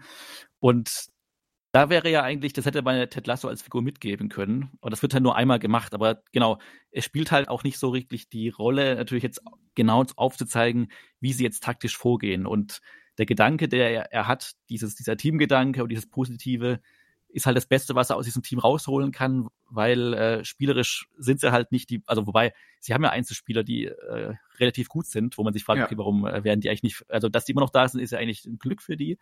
Aber ähm, ja, also ich finde, also rein aus der Sicht äh, finde ich seine Figur als diese, die, also was seine Idee ist, dass er die weiterbringt, finde ich okay, aber eigentlich hätte er als Footballtrainer auch was anderes reinbringen können, was es in der Einfolge gibt. Aber dafür ist halt dieses Fußballthema halt mehr der Rahmen als wirklich so der Kern der Serie, um da, glaube ich, das mhm. nochmal tiefer irgendwie zu ergründen.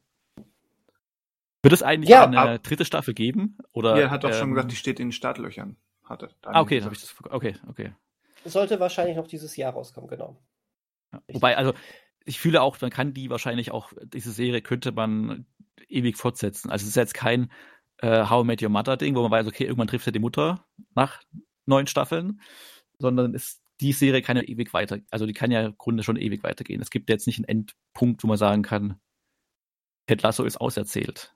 Es muss halt so ein bisschen, also ich habe halt nur Befürchtungen, wenn es jetzt in der zweiten schon so ein bisschen, für mich zumindest die Anleihen hatte, es ist nicht mehr ganz so organisch. Mal gucken, wie es dann in der dritten funktioniert oder wie lange. Aber er hat ja irgendwie 100 Millionen Dollar bekommen dafür oder sowas, habe ich gelesen. Jason Sudeikis, weil er ja auch mitproduziert und mitschreibt für diesen Deal. Also er nett äh, hat da schon also profitiert von dem Erfolg, würde ich mal sagen, den die Serie hat. Ich habe auch zwei, drei Folgen gebraucht, um zu merken oder um aufzufallen, ah ja gut, die benutzen natürlich alle Apple-Produkte, weil es eine Apple-Serie ist. Aber ja, dann ist es irgendwann aufgefallen, wo ich dachte, na, die haben alle hier so MacBooks stehen und, und ach ja, stimmt, ist eine Apple-Serie. Ja. Ich hoffe nur, dass auch Jürgen Klopp mit seiner Mannschaft der Gigant aus dem All guckt. ja, absolut. Ähm, guckt ihr denn weiter? Ich bin ja fast Fall. durch. Also ich habe nur noch zwei Folgen jetzt und dann habe ich die zweite auch schon. Christian sagt auf keinen Fall. Alles klar. Kein Fall. Aber dann hören wir ja von euch dann nochmal. Ja gut, aber die erste Staffel, ich überlege gerade, wie endet denn die, hätte die erste Staffel für sich stehen können? Dann wusste er nicht, ob es ein Erfolg wird.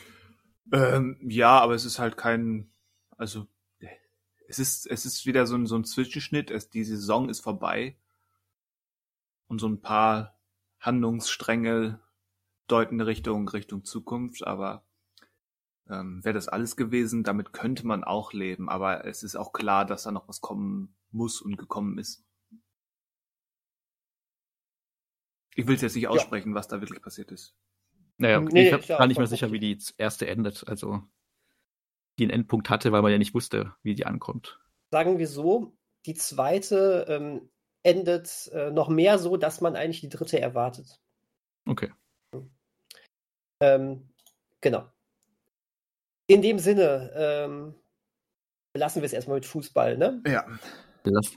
Ich, ich gehe schon aus, auf dem Zahnfleisch, was zu Fußball betrifft. Huhu. wow. Ja, kommt, dann ähm, Aber auch nur im Original. Aha. Was, was ein Diskussionspunkt ist. Zumindest ein kleiner. Ja, wir hatten ja, äh, genau, der dritte Film, den ich vorgeschlagen hatte, den ich mit dem deutschen Titel angekündigt hatte, nämlich Mila meets Moses. Der heißt nämlich im Original Baby Teeth, also Mhm. Milchzähne. mhm. Ähm, ist natürlich, also ein deutscher Zuschauer würde sich natürlich nie einen Film anschauen, der Milchzähne heißt. Deswegen muss es schon klar sein, es ist eine Mila meets Moses, also eine Boy meets Girl Geschichte. Aber es muss eng Äh, Englisch Girl sein im, meets im Boy. deutschen Titel. Genau, genau, genau. Ähm, ein australischer Film, der gar nicht so alt ist, ähm, kam nach 2019. Ich meine, der lief in Deutschland aber nicht im Kino. Und ähm, was vielleicht auch pandemiebedingt war, also wenn er von 2019 ist. Und klar, man, runtergebrochen ist es eine Boy Meets Girl Geschichte. Ein Mädchen lernt einen Jungen kennen. Ähm, ich bin gerade so ein bisschen unsicher, wie viel jetzt vom Inhalt ich verraten soll, weil äh, der Film selber das gar nicht so schnell ausspricht, was die Besonderheit dieser, also was ihre Besonderheit, was ist Besonderheit, was der Haken an der Sache ist sozusagen. Ja, aber früh genug. Ähm, also Genau, also sie ist quasi, ähm, also Mila, die Hauptfigur, ist krebskrank und ähm, ja, hat sehr wahrscheinlich nicht mehr so lange zu leben, lernt Moses kennen, ähm, der selber drogensüchtig ist und ähm, also sie trifft ihn am Bahnhof und merkt direkt, okay, so wie er die Sachen, die er trägt, äh, sie ist Schülerin, er ist schon ein bisschen, glaube ich, 23 ist er. 26, dass glaube er- ich, wird ein, 26 in der wunderbaren Szene am Essenstisch, glaube ich. Ach stimmt, genau, da wird's, genau, 26, also ein bisschen älter schon. Und eben, ja, drogensüchtig, hat die Schule abgebrochen und ähm, ja, trotzdem finden die beiden irgendwie was aneinander oder sind zumindest so, dass sie äh, Interesse aneinander haben und nicht von einander wegkommen. Die Eltern von Mila sind natürlich nicht so ganz begeistert, ähm, dass sie diesen jungen Mann mit nach Hause bringt, der anscheinend nur an den äh, Tabletten interessiert ist, die im Hause sind, weil der Vater ist selber Psychotherapeut und äh, hat auch seine eigene Frau quasi als seine Patientin. Der Vater so kann man das auch nennen. seine Frau, äh, se- seine Frau wird, ähm, der, der Vater wird gespielt von Ben Mendelssohn, den man am ehesten wahrscheinlich kennt. Äh, die Schauspielerin von Mila, Die muss man auch Elisa kennen. Scanlon, kennt man mittlerweile aus Little Woman. Also ich habe gesehen oder gelesen, dass das wohl ihre erste Rolle jetzt hier war bei Mila Meets Moses, aber durch Little Woman müsste sie eigentlich jetzt, da war sie, glaube ich, die jüngste Schwester. Und sie war bei Sha Ja. Sharp Objects mit Amy Adams. ah, okay, okay. Und die Ähm, Mutter muss man auch kennen. Die Mutter muss man auch kennen. Woher kennt man die Mutter? Also wirklich. Das, das ist äh, Mrs. Babadook, Essie Davis. Ah, okay. Es ist, äh, gut, Babadook ist halt, ähm, ja, ist ein anderes Thema. äh, genau. Also die Mutter von Babadook, also äh, die Mutter aus Babadook. Ja. Die Mutter von Babadook. Vom, ja, hm, ist jetzt Interpretationssache. Ja, gut, stimmt. genau, und äh, aber die Eltern merken irgendwann, dass die, der Junge ihr gut tut, äh, ihrer Tochter gut tut und akzeptieren ihn dann erstmal in der Familie und ähm, ja, das ist der Inhalt. Das ist auch ein Film, wo ich vielleicht nicht ganz, wo klar ist wahrscheinlich, worauf er hinauslaufen wird. Ähm, den emotionalen Anker setzt er sehr früh. Meiner Meinung nach funktioniert er auch dann äh, am Ende bei der in Anführungsstrichen Auflösung.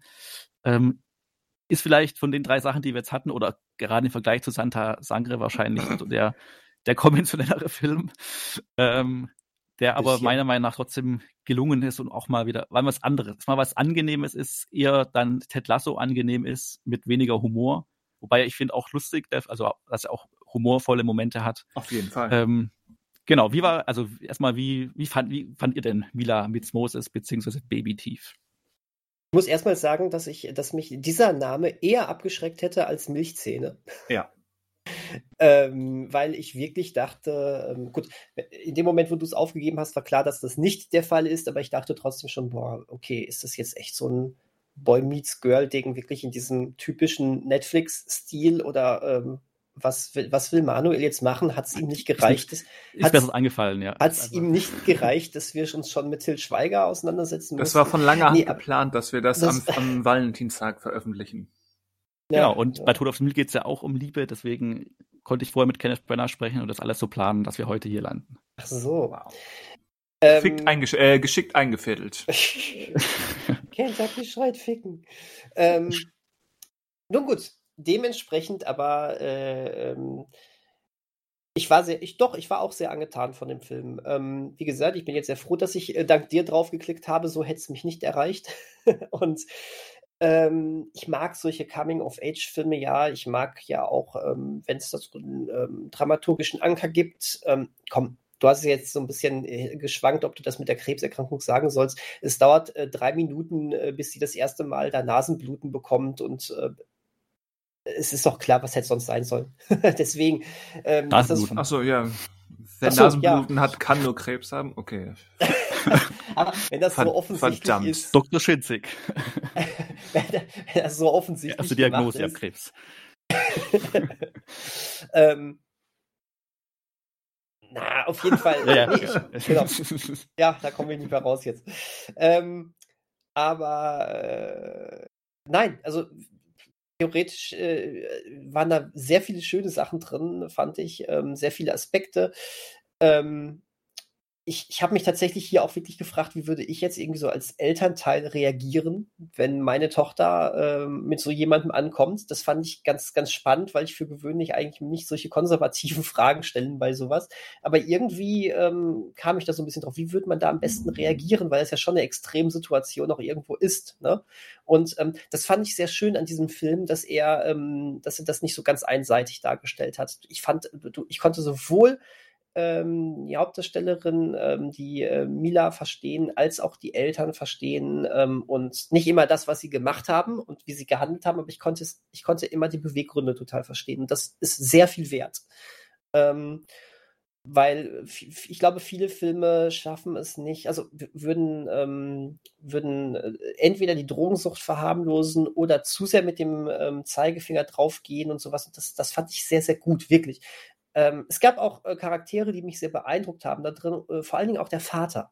Mhm. Ähm, fand, also ich fand den wirklich toll. Äh, das war alles andere als eine perfekte Figur. Der hatte Fehler, der hat äh, auch nicht richtig gehandelt immer, aber ähm, den fand ich, den fand ich klasse. Der hatte trotzdem immer die richtigen Beweggründe. Der wollte ein guter Vater sein. Der wollte noch etwa, der wollte, dass seine Tochter glücklich ist für die Lebenszeit, die ihr noch bleibt und hat versucht, ähm, vielleicht nicht immer mit den richtigen Mitteln, aber eigentlich das Richtige irgendwo zu erreichen. Und das, das ist es. Ich erinnere mich jetzt an, ist mir schon ein bisschen her, dass ich den Film jetzt gesehen hatte, zwei Wochen mindestens. Ähm, ich erinnere mich da trotzdem wirklich immer noch gerne zurück an, an die Figuren, mit denen man da Zeit verbracht hat. Und ähm, der, der, der Film ist, hat, ein, hat mich auch emotional sehr erreicht, ähm, ohne dass ich ihn jetzt als, ähm, also im Großen und Ganzen zumindest als irgendwie zu kitschig oder zu drüber empfunden habe. Ähm, war hier und da vielleicht dann doch mal ein bisschen zu, zu schnell, äh, vielleicht bei einigen Entwicklungen. Aber du, war ein guter Film, hat mir wirklich, hat mir sehr viel Spaß und sehr viel Vergnügen bereitet. Und ähm, ja. Christian? Spaß und Vergnügen, wenn jetzt, ich meine, ich weiß, ich Ähm, weiß, nein, ich, ich weiß genau, ähm, warum du das sagst und es ist auch vollkommen richtig. Aber es ist nicht der Eindruck, der, der insbesondere ähm, nach am, am Ende der Sichtung überwiegt. Und meine Sichtung ist erst drei Tage her. Äh, na gut. Mhm. Und deswegen ist, ist das noch ähm, ganz präsent. Aber ich möchte noch einmal betonen, wie schädlich dieser deutsche Titel ist. Weil Mhm. Das ist wirklich, ich, ich dachte auch, ich habe diese die- das Thumbnail bei Netflix regelmäßig gesehen von Eliza Scanlon mit der mit der ähm, türkisblauen Perücke und dachte Mhm. halt durch den Titel, okay, das ist sowas wie wie dieser To All the Boys I've Loved Before, wo ich den ersten Film gesehen habe, der war ganz nett, aber ähm, es ist eine Trilogie geworden, die ich nie sehen werde. Ähm, und noch einen anderen Netflix Teen Rom-Com Film brauche ich nicht, dachte ich. Ja. Dann, dann wurde es eine Hausaufgabe und ungefähr zur gleichen Zeit hatte ähm, der schon mehrfach erwähnte US-Kritiker David Ehrlich sein, ähm, sein Jahresvideo veröffentlicht und dann bin ich nochmal ähm, so ein paar ältere Videos durchgegangen und er hatte eben diesen Film in seiner Top 25 für, ich glaube, für das Jahr 2020 hatte er reingesetzt und äh, Mhm. irgendwie, ja, war wirklich quasi, lagen vielleicht zwei Tage zwischen, zwischen unserer Aufgabenstellung und dieser Sicht und dachte ich, okay, es ist Schicksal. Das Schicksal wollte ich, dass ich, dass ich dem deutschen Titel zum Trotz doch ähm, diesen Film gucke. Und äh, ja, das hat sich gelohnt. Also was Daniel sagt zu den zu den Figuren, die eben nicht einseitig in die eine oder andere Richtung sind, sondern eben menschlich fehlerhaft sind, ähm, das würde ich auch als größte Stärke dieses Films ähm, hervortun. Auch ich würde sagen, dass das manchmal waren die Szenen oder Entwicklungsübergänge ein bisschen schnell, so die die Zeitsprünge oder so, vielleicht ein bisschen zu groß, aber die die die Inszenierung und eben die die Figuren und auch die Darsteller, die dazugehören, ähm, die die holen dich die holen dich als Zuschauer immer wieder auf den auf den Boden der Tatsachen und in den Film zurück, auch emotional, ähm, bis eben dann zum Ende. Also er, die, dieses, dieser, diese Achterbahnfahrt in den letzten zehn Minuten ist schon, die, die hat, die hat mich ähm, mehr als einmal erwischt. Erst hat sie mich Mhm. schockiert, ähm, dann bewegt und dann, ja, man kann es sich denken. Also war, war sehr, sehr positiv mit allem, was dazu gehört. Und ich bin froh, dass ich dann ähm, ja dem deutschen Titel zum Trotz doch doch den Film gesehen habe. Das ist doch erfreulich. Schön. äh, ich muss übrigens dazu sagen, ich habe äh, Ben Mendelssohn erst gar nicht erkannt. Das sieht doch aus wie Ähm, immer. Aber Ja. alle, allein, nein, der durch den Bart habe ich den so allein schon irgendwie nicht so richtig erkannt. Es könnte aber auch an meiner, ähm, an, an meiner ähm, unverbesserlichen, ähm, äh, an meinem unverbesserlichen Hang zur deutschen Synchronisation liegen, weil er tatsächlich ähm, ähm, hier eine andere Stimme hatte, als, äh, als man ihn sonst kennt, also im Deutschen.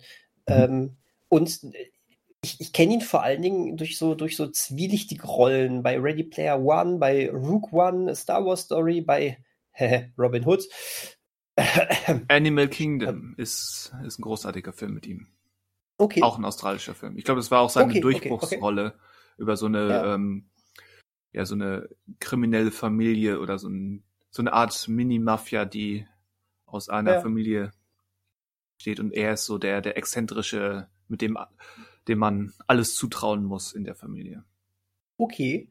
Ähm, ja, äh, deswegen, also er war mir bekannt, aber jetzt nicht so richtig krass bekannt. Äh, und ich fand es jetzt echt, echt schön, ihn in so einer sehr herzhaften Rolle mal zu sehen. Also er war ja wirklich herzensguter Typ eigentlich. Und Ja. ähm, Auch, auch die Szenen mit, mit der Nachbarin, ja, ja, ganz genau. die eben erst, wo du denkst, okay, sowas ist in diesem Film und dann, ja, Spoiler, aber scheiß drauf, ähm, und dann läuft es eben doch anders, als man erst dachte und plötzlich, Hm, plötzlich genau. ähm, sitzt auch die bei so einer Geburtstagsfeier da mit am Tisch.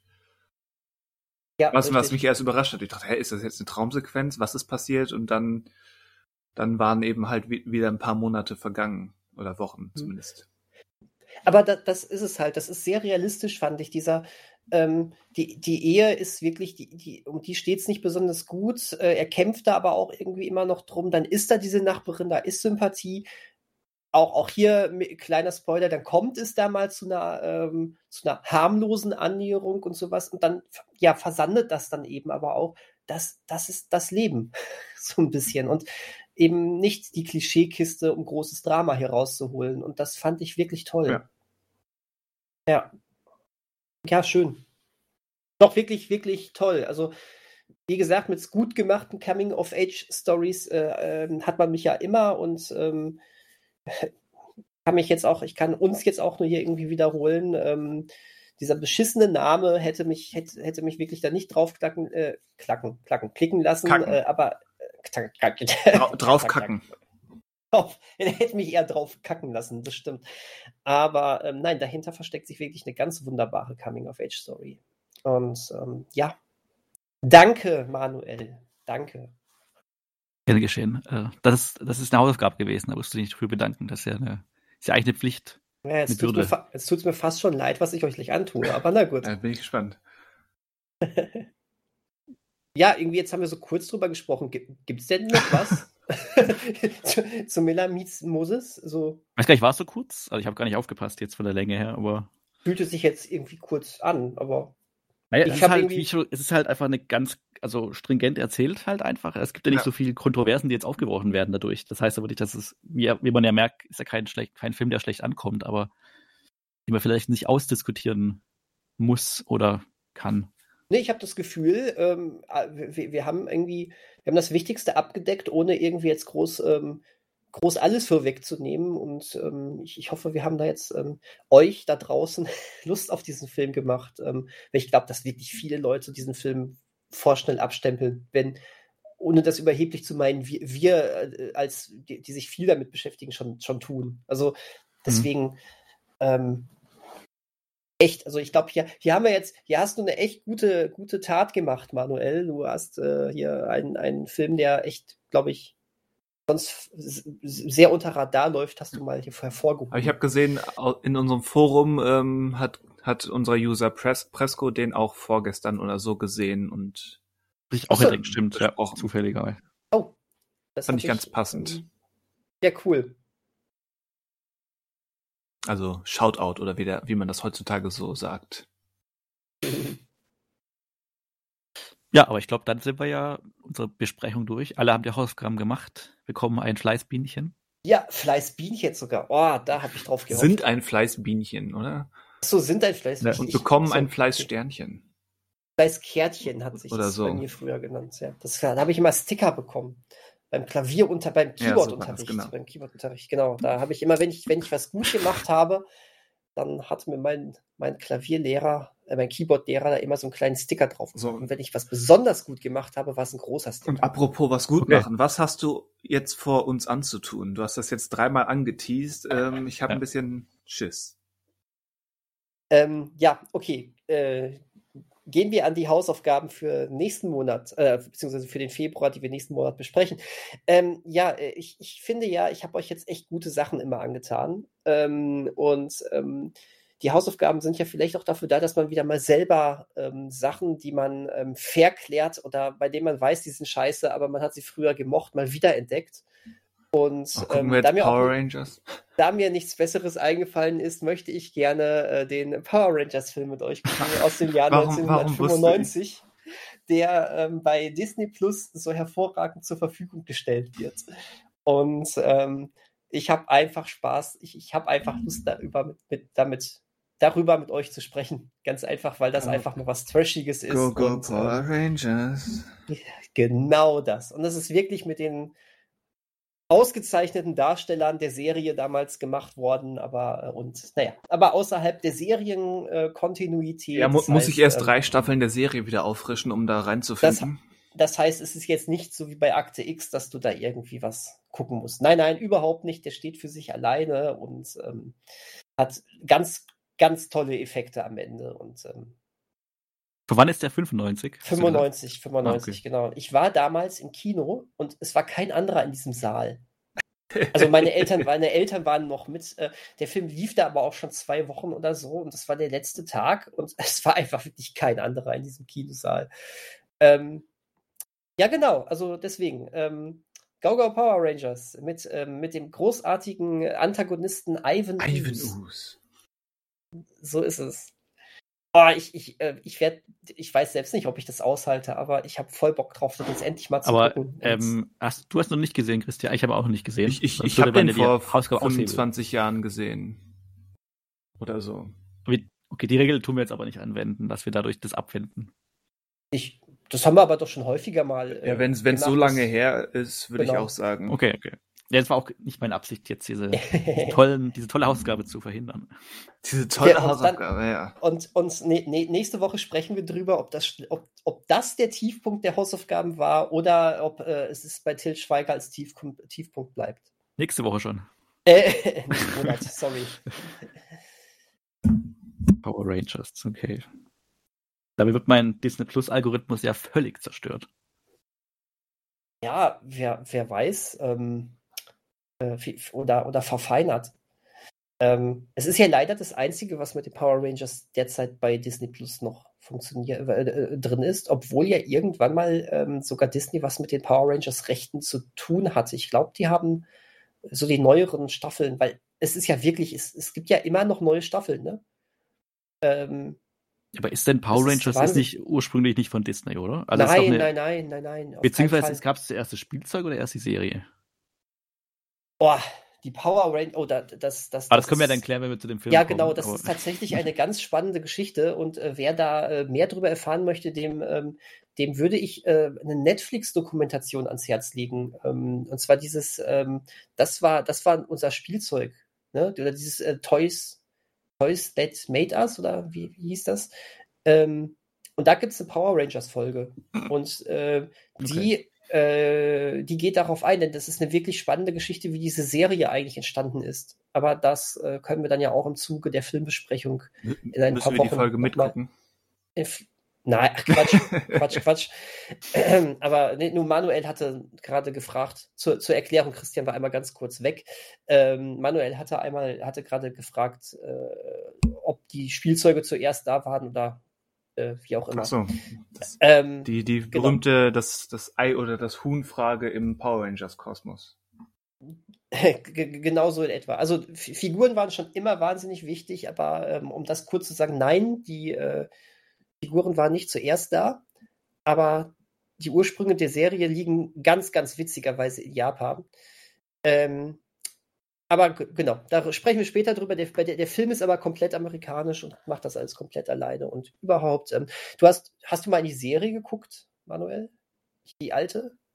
Als Kind ja, bestimmt. okay, Ja. okay, gut. Ähm, ich hatte auch, glaube ich, mindestens eine Spielzeugfigur von den Power Rangers. Das war damals schon so ein Ding, die Power Rangers. Ja. Also, aber hat bei mir jetzt nichts Bleibendes hinterlassen. Also der Film, der vor ein paar Jahren kam, hatte ich, den habe ich gesehen, aber überhaupt nicht als irgendwie als Fan oder aus Nostalgiegründen. Also es hat Hm. sich völlig verloren.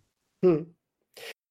Ja, bei, bei mir auch so, als ich dann 10, 11 war, aber in der Grundschule war das ein Riesending, diese Serie. Ich habe auch ganz viel ähm, von den Figuren da gesammelt und die Sorts gehabt, die man dann auch richtig aneinander stecken konnte. Ach, ich fand das cool als Kind. So, aber bleiben wir nicht bei den Power Rangers, äh, da können wir dann in ein paar Wochen weiter drauf eingehen, sondern was habt ihr denn für uns mitgebracht?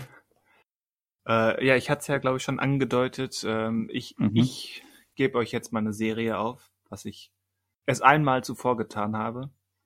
Und auch diesmal ist es wirklich wieder eine, eine kurze Angelegenheit. Es ist, es gibt nur eine Staffel, es sind acht mal 30 Minuten, also eigentlich gar nicht so viel. Und die Rede ist von der Serie namens äh, Forever, zu finden bei Prime Mhm. Video, mit Maya Rudolph und Fred Armisen. Und mehr möchte ich da auch fast nicht zu sagen. Okay. Ich glaube, ich habe von der noch gar nicht gehört. Ja, das ist, das ist mit der Grund. Die ist so ein bisschen unter dem Radar gelaufen. Ähm, ich habe die durch Zufall mal angeklickt und, äh, glaube ich, in einem Rutsch oder höchstens zwei Rutschen durchgeguckt und hat mir ziemlich gefallen. Und deswegen äh, möchte ich sie mit euch teilen. Oh, aber schon von 2014, wie ich gerade sehe. Nee, das ist was anderes, oder? Hier steht auch 22 Folgen in einer Staffel. Nee, das ist was anderes. Wie gesagt, Maya Rudolph und Fred Armisen. Aber gut zu wissen, das ist auch eine andere Serie. Also ich würde äh, schätzen 2017, 18 oder so. Oh, ja, das sieht auch direkt schon anders aus hier. Okay. Gefunden. Sehr gut. 2018 übrigens. Gut, äh, ich habe zwei Dinge vorbereitet, weil ich beim ersten befürchte, dass es ähm, wohl schon vielleicht gekannt wird. Beides hat aber einen aktuellen Bezug. Äh, eins einen erfreulicheren als den anderen. Äh, mal gucken, ob ihr den nicht erfreulichen auch erfahren werdet heute noch. Und zwar ähm, haben wir heute, feiern wir nicht nur global den Valentinstag. Heute feiern wir unseren Independence Day. Nein, Moment. sondern vielleicht befinden wir uns auch teilweise noch in den Nachwehen einer anstrengenden sportlichen Nacht. Oh Mhm. Gott. Ähm, An jedem verdammten Sonntag, oder was kommt jetzt? das ist korrekt. Also ähm, die Frage, habt ihr den schon gesehen oder präsent, dass es sich nicht lohnt? witzig, äh, Chri- Christian hat heute einfach mal beide Sachen mit unserer Anmoderation voll erraten, oder? ja, tut das mir ist leid. ja lustig. ähm, an jedem verdammten Sonntag war damals ein großes Ding, ich glaube Ende der 90er, ne? Äh, oder- 99 ist der von 99, Mhm, ja. Genau, das, äh, das war Anfang meiner äh, DVD-Sammelkarriere, so 2000. Da waren ganz viele Trailer auf den DVDs drauf und über den Film wird viel gesprochen und ich habe ihn bis heute nie gesehen. Also meine Sichtung ist tatsächlich nicht lange her. Es wäre eine Erstsichtung. Mit Cameron Wie ist es Diaz ist Bei dir. Christian? Ich habe den gesehen, aber es ist äh, nicht ganz so lange her wie Power Rangers, aber auch lange. Also ich würde sagen, im, im Genau, also wir können ihn gerne nehmen. Also, weil ich habe den jetzt letztens zum ersten Mal gesehen, meine ich, sogar zum ersten Mal. Und ich finde, unabhängig jetzt auch von seinem Football-Thema, ähm, ist der schon, finde ich, ganz interessant gemacht einfach oder hat eine interessante Form. Mhm. Ähm, und der ist, ich, ich hatte ja vor ein paar Wochen gefragt wegen Sky, aber er ist zufälligerweise jetzt auch bei Prime Video gelandet, Ah, die Tage. okay. Ja, super. Ähm, von der Fassung her, es gibt einen Director's Cut von dem Film, der einen Deut kürzer ist als die Kinofassung. Ich meine aber, dass Sky und auch Prime Video wahrscheinlich die Kinofassung haben, aber ich habe auch nirgends so genau gefunden, was der Unterschied ist. Also Oliver Stone hat wohl immer begründet, dass er halt keine Zeit hatte so richtig für die Kinofassung und deswegen sich nochmal, äh, weil er irgendwie Premiere hatte in Cannes oder wo auch immer Hm. und dann direkt ins Kino musste, damit er halt auch passt vom Zeitpunkt her und danach nochmal Zeit hatte, sie, sich mit dem Film auseinanderzusetzen und deswegen ist der Director's Cut so ein bisschen kürzer auch und hat so ein paar Änderungen drin, aber ich habe jetzt nirgends genau gefunden, was explizit die Veränderungen sind. Äh, würde aber mal sagen, ob es jetzt die Kinofassung ist, Director's Cut, ähm, ist jetzt erstmal unentbehrlich. Also könnte man trotzdem gehopst wie gesprungen. Genau, genau. Also das äh, geworfen hat ja. Genau, das, genau. Ähm, Getackelt ja, also ich kann auch mal nachschauen, was für eine Fassung ist, aber genau, also dann wird es an jedem verdammten Sonntag, wie wir auch immer unseren Podcast fast immer aufnehmen, sonntags. Ähm, Ja, alle, alle, allein deswegen schon. Ja. Genau. Äh, Football. Man muss auch Football nicht, also auch wie bei, also es ist jetzt nicht mit Ted Lasso vergleichbar vom Ton her, aber wie bei äh, Ted Lasso muss man jetzt nicht unbedingt die Football-Regeln. Klar, es hilft einem zu verstehen, also um zu wissen vielleicht vorab, wie Football an sich Ja, man, funktioniert. man sollte, so glaube ich, schon bisschen, wissen, wie man beim Football Punkte erzielt und so weiter. Das schon, genau. Es wird einem nicht so wirklich erklärt. Aber das, also wenn ich, der steigt sozusagen direkt ein, aber das ist so ein mit der Punkte schon die Besonderheit oder Qualität, die ich an dem Film auch sehe, wie er ansteigt oder wie er erzählt teilweise. Ähm, genau. Aber das können wir dann ja im März klären, wenn ihr den Film geschaut habt. Der jetzt, Okay. wie gesagt, auch bei Prime Video, also nicht nur bei Sky ist, sondern auch bei Prime Video. Cool. Das, das, das passt ganz gut, weil dann kann ich Sky mir wirklich erst für Euphoria der deutschen Ausstrahlung im März, Ende März irgendwann gönnen, weil ich ja jetzt auch, ähm, genau, ich hatte, ich hatte mir noch äh, hier den Fast and Furious 9 auch noch für 99 Cent bei, Am bei Amazon Prime da gesichert und dann brauche ich das mir erstmal nicht zu gönnen. Ähm, ganz kurz bevor wir hier aussteigen, wo du gerade hier den äh, Super Bowl erwähnt hast, der jetzt ganz frisch hinter uns liegt, also zumindest während der Podcast Liegen- jetzt veröffentlicht liegen wird, liegen wird, genau. Ähm, was sind so, äh, ja, so ganz kurz, was sind so die äh, so Footballfilme, die gut sind, die euch äh, einfallen? Vielleicht für Leute, die sich da Gott. jetzt noch so nachträglich noch in Stimmung, sti äh, in Stimmung bringen möchten oder in Stimm die Stimmung noch erhalten möchten. Also ich habe ja auch den angeguckt, um so ein bisschen in Stimmung zu kommen, weil ich mich so ein bisschen mit der Taktik, also mit dem, mit dem Sport beschäftigt hatte. Äh, aber sonst, ich überlege gerade, was gibt's? The, the Bright Side. Also, also was ich auch noch gefunden habe, es gab ja vor ein paar Jahren mal mit Will Smith diesen Concussion, wo es darum ging, um diese ähm, Gehirnerschütterung, die die Spieler ja erleiden.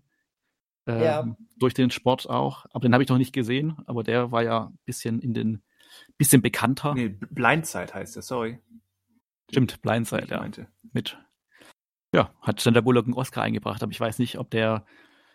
Äh, da geht es auch weniger um den Sport als um, den, um die Figur wahrscheinlich. Was ja nicht schlimm ist. Genau, Aber- aber ist, ist ja egal, aber es ist ein Footballfilm Ja. irgendwo. Ähm, dann dann bringe ich Ace Ventura ins Gespräch. Ach so, ja. Der fällt mir gerade ein. Ist auch kein Sportfilm, aber der spielt ja sehr im äh, Football-Milieu. Das wusste ich gar nicht. Doch, doch, das. Äh, Mit den Miami Maskottchen- Dolphins. Genau, das äh, Maskottchen der Miami Dolphins, ein Delfin, wird, wird da entführt und da muss äh, Ace Ventura dann eben der Fährte folgen. Da, dann erwähnen wir aber auch Waterboy. Ach ja, oh, stimmt. oh, scheiße, Waterboy. Und Jerry Maguire. So, jetzt sind wir durch. Mhm. Ja, Gibt's nicht wunderbar. auch, da haben wir ähm, doch ein bisschen was. Diese. Serie, Saturday Night Lights, ist das nicht auch eine football Friday Night Lights. Li Äh, Friday, Lights. Friday Night Lights. ein Stimmt. bisschen was anderes. Das stimmt auch, ja. Okay. Und diesen Film mit Denzel Washington, ähm, nee, es, es, also es gibt einen Denzel Washington-Film, glaube ich, Remember the Titans, aber es gibt doch, welcher Film ist denn das, wo die ganze Mannschaft auch, glaube ich, im Flugzeugabsturz stirbt oder ein Busunfall stirbt Und dann muss er, glaube ich, das Team neu aufbauen. Aber ich glaube, das war ein anderer Film. Äh, Oder war das überhaupt Oh. Football oder war das Da sagst Baseball? du was. das, glaube ich, We, We Are Marshall heißt der, glaube ich. Ich weiß aber gerade nicht, ob der Football- oder Baseball-Team ist. Da spielt unter anderem nicht Jamie Foxx, sondern der andere Fox von Lost mit. Wie hieß denn der mit Vornamen? Matthew. Matthew Fox, genau. Ja. Jamie Foxx ich- spielt bei, bei Sonntag mit. Genau. Und, du, du, und du, hast recht, äh, äh, es, ist, äh, es war tatsächlich ähm, äh, Football. okay. Oh, Regie, Regie führte McG. Uh, Foot, Sie waren. Helden. Ja. Sie waren Helden. Ähm, Ja. Ja, die, dieser Tom Cruise-Film war Baseball, glaube ich, ne? Den es mal gab vor Ewigkeiten. Oder war das Tom Hanks? Ach, ist jetzt auch egal. Komm, wurscht. ah, ich Tom Hanks, ich weiß, welchen du meinst. Ja, Mit ja, dieser, das Frau, mit dieser Hanks, Frauenmannschaft. Ja, Der genau. ist großartig. Eine Ja. Liga für sich. Da gibt es eine, Eine, eine Liga für sich, genau. BG-Kritik zu. Aber es war, es war äh, Baseball, ne? Ja. Okay, gut. Ja, gut, aber gut. Haben wir doch ein paar Football-Sachen noch auf die Schnelle zusammenbekommen. Ähm, Finde ich gut. So hat man vielleicht doch nochmal Leute. Finde ich aber übrigens schön, dass wir dann heute nicht über die besten äh, oder so, so Valentinstagsfilme rausholen, sondern, sondern mal was anderes. Finde ich gut. Ähm, in dem Jetzt, da der Hype vorbei ist, also da der Super Bowl jetzt schon vorbei ist, sind wir natürlich so ein bisschen spät dran, aber ja, ist doch wurscht. nächst, für nächstes Jahr kann man es sicher wieder hervorholen. Genau. Apropos spät dran, äh, als kleiner Teaser, ich habe gehört, nächste Woche wollen wir mal ein bisschen über Boba Fett sprechen, ne? Ja, habe ich auch gehört. Ja, Boba Fett War der- und, War der Plan, ja. ja, Wir, und wir, wo woll- Star wir Wars wollen denn den Rancor beim Namen nennen. genau das. Ähm, in dem Sinne, äh, falls ihr es noch nicht geguckt habt, guckt doch mal Boba Fett bis dahin, dann könnt ihr ähm, uns besser folgen oder vielleicht sogar mitreden, indem ihr im Forum mal Kommentare hinterlasst und sagt, ihr habt doch keine Ahnung. In dem Sinne, ähm, Ihr schön mit euch gewesen. Genau, schön mit euch gewesen, Christian und Manuel, schön mit euch da draußen gewesen. Ähm, und ähm, ja, guckt weiterhin gute Filme. Ich glaube, wir haben sein schon ein paar, paar, paar Anregungen gegeben. Und in dem Sinne, auf Wiederhören. Ciao. Nächste Woche. Auf Wiedersehen. Adios zusammen.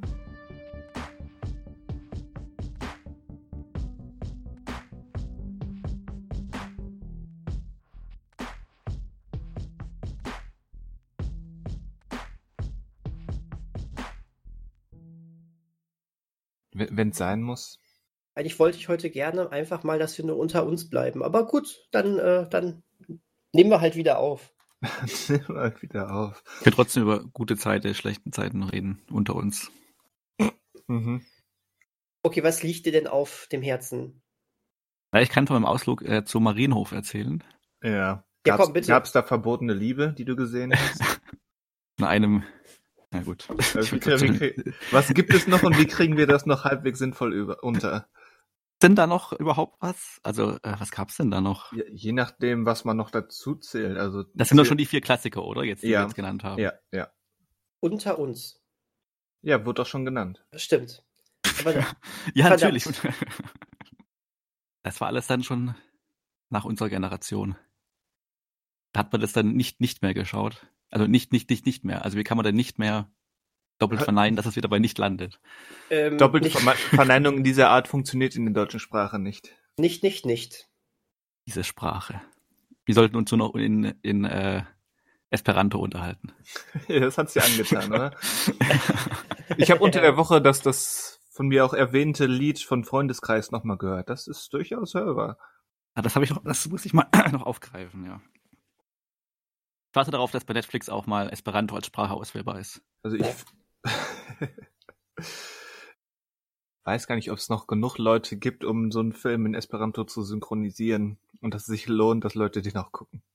So als Gag. Als Gag, ja. Oder halt ein Film, der wirklich, äh, also, also die Geschichte über diese Sprache erzählt. Das Also den, den Hype ja. um diese Sprache. Der Hype. Geschrieben von Aaron Sorkin. Das ist auch dialoglastig, da gibt es auch einiges zu synchronisieren. Mhm. Aber war nicht äh, Mel Gibson immer der, der ganze Filme auf äh, Sprachen, die nicht so üblich sind, gedreht hat? Melver? Mel der, du weißt schon. Ja, der hat das ähm, sage und schreibe zweimal gemacht. Naja, aber die meisten Regisseure machen es keinmal. Gut, Das bei Braveheart haben die auch Englisch gesprochen. Ja, modernes Englisch haben sie gesprochen. Dadam.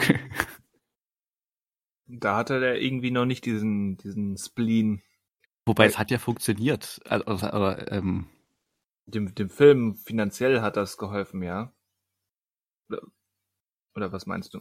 nee, ich meine, äh, bei, ähm, heißt Apokalypto, also Apokalypto und bei Passion Christi hat's ja funktioniert, also da war das eine Hürde und war schon sehr eigen, aber ich fand so im Nachhinein okay. Ich fand das auch gut. Und ich finde auch, ähm, Braveheart hätte das auch verdient. Bei so einem historisch authentischen und korrekten Film. Das, das Kultkino wäre ganz anders geworden. Mhm. Ich glaube, es hätte diesen Film nicht ähm, gegeben im Kultkino. Und jetzt stell dir vor, es wäre wie bei der Pate gewesen, äh, dass die Untertitel ausgefallen wären. Das wäre ein Erlebnis, als wärst du hautnah dabei. Als wärst du zurückgereist in der Zeit und hättest äh, die akkurate Geschichte miterlebt. Habe ich das etwa nicht? So wie der Film existiert? Ja, aber da hattest du einen Chip quasi äh, in deinem Kopf reingehauen bekommen, der dir alles auf äh, deine Muttersprache Achso, den, übersetzt den, hat. den Bubblefish. Ja, ja, genau das. Nur in, in echt sind das ja keine Fische, sondern, sondern Krabben, das weiß ja jeder. Das weiß ja jeder. Ja. Aber über Synchronisation werde ich heute mindestens zweimal was fallen lassen gehabt haben müssen im Podcast. Ja, la, la- lass, lass, lass immer gerne fallen. Mir ist zumindest bei einer Sache, die du äh, angesprochen äh, haben wirst, äh, äh, war mir deutlich, dass du das ansprechen würdest. Ähm, weil äh, ich mir das auch gedacht hatte. So, ja, das passt. Aua. Hatte werde. Deutsche Sprache ist schwierig. Mhm. Ja gut, aber es gibt doch jetzt, also für das, was wir jetzt versucht haben, zeittechnisch äh, auszudrücken, das geht ja. Also ist das, äh, ist das überhaupt geht er. Vergangenheits-, Zukunftsform gehabt, ja, gehabt Ja, werden haben? Ja, Das, das war ein, ein Hilfsverb zu viel. Glaube ich. Werden haben. Gesprochen werden haben. Hätten, sollen, müssen. Also was genau willst du sagen? Aber wollen wir uns. Ne, wir machen einen ganz einfachen Satz. Wir machen jetzt mal einen ganz einfachen Satz. Okay. Ja, komm, wir lernen heute was. Will willkommen bei grammatikalischen Nachhilfe BG. Äh, Nummer 1. Lektion 1. Manuel erklärt. Bitte sehr. Na, ich erkläre, ich führe Manuel hin wird erklärt haben. Genau, das ist genau. Also das ist, aber das ist ja schon eine Lösung eigentlich. Also wenn wir haben über eine Sache, wir werden über eine Sache gesprochen haben, ist das jetzt schon korrekt oder ist das noch falsch? Das ist ein korrekter Satz, aber er sagt nicht das, was du eigentlich sagen wolltest, glaube ich. Ganz genau. Denn das bedeutet, dass du in der Zukunft etwas erledigt haben wirst. Also, was wir jetzt machen müssten, wäre ja, wir haben darüber, oder? Also, rein theoretisch können wir es uns ganz einfach machen und einfach nur in die Vergangenheit bleiben. Ja, wir, wir Das- sprechen das, halt aus der das Form. haben wir gemacht, Also genau. in der Ab- Aufnahme später, äh, in der Veröffentlichung später sind Ja. wir ja in der Zukunft Ja. der Vergangenheit. Also ja, das sind wir jetzt ja noch nicht. Dann hast du eigentlich recht, dann würde das wahrscheinlich klappen, so wie du sagst. Es wäre zwar schade, weil wir den äh, Gag rausnehmen würden, dass wir es möglichst kompliziert ausdrücken, aber du hast recht, es würde wahrscheinlich funktionieren, Ja. wenn man mal vernünftig an die Sache rangeht. Was wir aber nie machen werden. Zukunft ist Vergangenheit. Ein, ein Meisterwerk. Ein absolutes Meisterwerk, auf jeden Fall. Der Film, der hat, der hat alles richtig gemacht und alles, was der Vorgänger aufgebaut hat, total gut weitergeführt und äh, überhaupt keine alten Fehler wieder da reingebracht. Ja, ja, das ist ein Meisterwerk, dieser Film. Ich stehe gerade auf dem Schlauch. Welcher Film ist denn das? Oder ist das jetzt nur ein fiktives Gespräch über einen Film, den es nicht gibt? Zukunft ist Vergangenheit ist doch äh, äh, hier der, der X-Men-Film, oder? Oder ver- vertue ich mich da jetzt? Ach so, ähm, hieß der Zuk heißt der? Ich glaube, der hieß im Deutschen äh, Zukunft ist Vergangenheit. Das äh, muss ich googeln. Ja, mach mal. Kann auch sein, dass ich mich jetzt total irre. das aber ist der hatte- äh, äh, Future of äh, ich hab irgendwie was anderes. Als, Ja, doch. Äh, Der ist Zukunft ist Vergangenheit, ne? Ja, ich sag doch, der hat einen ganz beschissenen Titel gehabt. Da- Days of the Future Past ist der Original, ne? ah, okay. Ohne Artikel, ja. Days of Future Past? Ja. Okay, gut. Ja gut. Ähm, Und der gehört aber noch zu den, zu den besseren. Also im Vergleich zu Apocalypse und Dark Phoenix ist der noch gut. Ja, das ist richtig. Ich glaube, der gehört auch generell zu den äh, recht beliebten, weil wahrscheinlich aber auch Wolverine eine recht große Rolle spielt und der nicht total verschenkt ist. Aber ich, der Film ist an sich okay. Das Problem ist, dass er wirklich, äh, da- dass davor eben äh, der großartige, ja, oder sagen wir mal, der zumindest wirklich gute First Class war von Ja. Matthew Vaughn und, und das alles eingerissen wird wieder, Ja. weil man unbedingt wieder die, die alte Garde damit reinnehmen wollte. Seht her, und, wir haben einen funktionierenden Reboot. Hallo, ich bin Brian Singer und ich werde dieses, diesen Reboot nehmen und ihn auf links drehen, damit das alte wieder da ist. Tada. Ja, ja, genau das ist es, ne? Und dadurch kam auch diese ganze Behebigkeit der alten Filme wieder, wobei ja X-Men 2 wirklich richtig gut war damals. Das muss man ja. Für muss man damalige. Verhältnisse. Ja, klar, aber das war ein, ähm, der hat, der hat im Gegensatz zu Days of Future Past äh, ähm, alles oder vieles besser gemacht als der erste Teil. Und, und dann, dann kam wiederum äh, ein äh, Brad Redner und hat alles kaputt gemacht, was Brian Singer da aufgebaut hat. Und mir fällt jetzt gerade ein, was für Arschlöcher da hinter der Kamera standen bei den X-Men-Filmen. Wenn man mal so drüber nachdenkt, oder? Was für Namen? Brian Singer, Brad Redner, mhm, die X-Men haben Besseres verdient, rein menschlich Ähm, Matthew gesehen. Vaughn ist jetzt auch nicht gerade als, als ähm, ritterlicher Gutmensch bekannt. Aber er macht wenigstens gute Filme. Ach- ach so. Entschuldigung, Entschuldigung.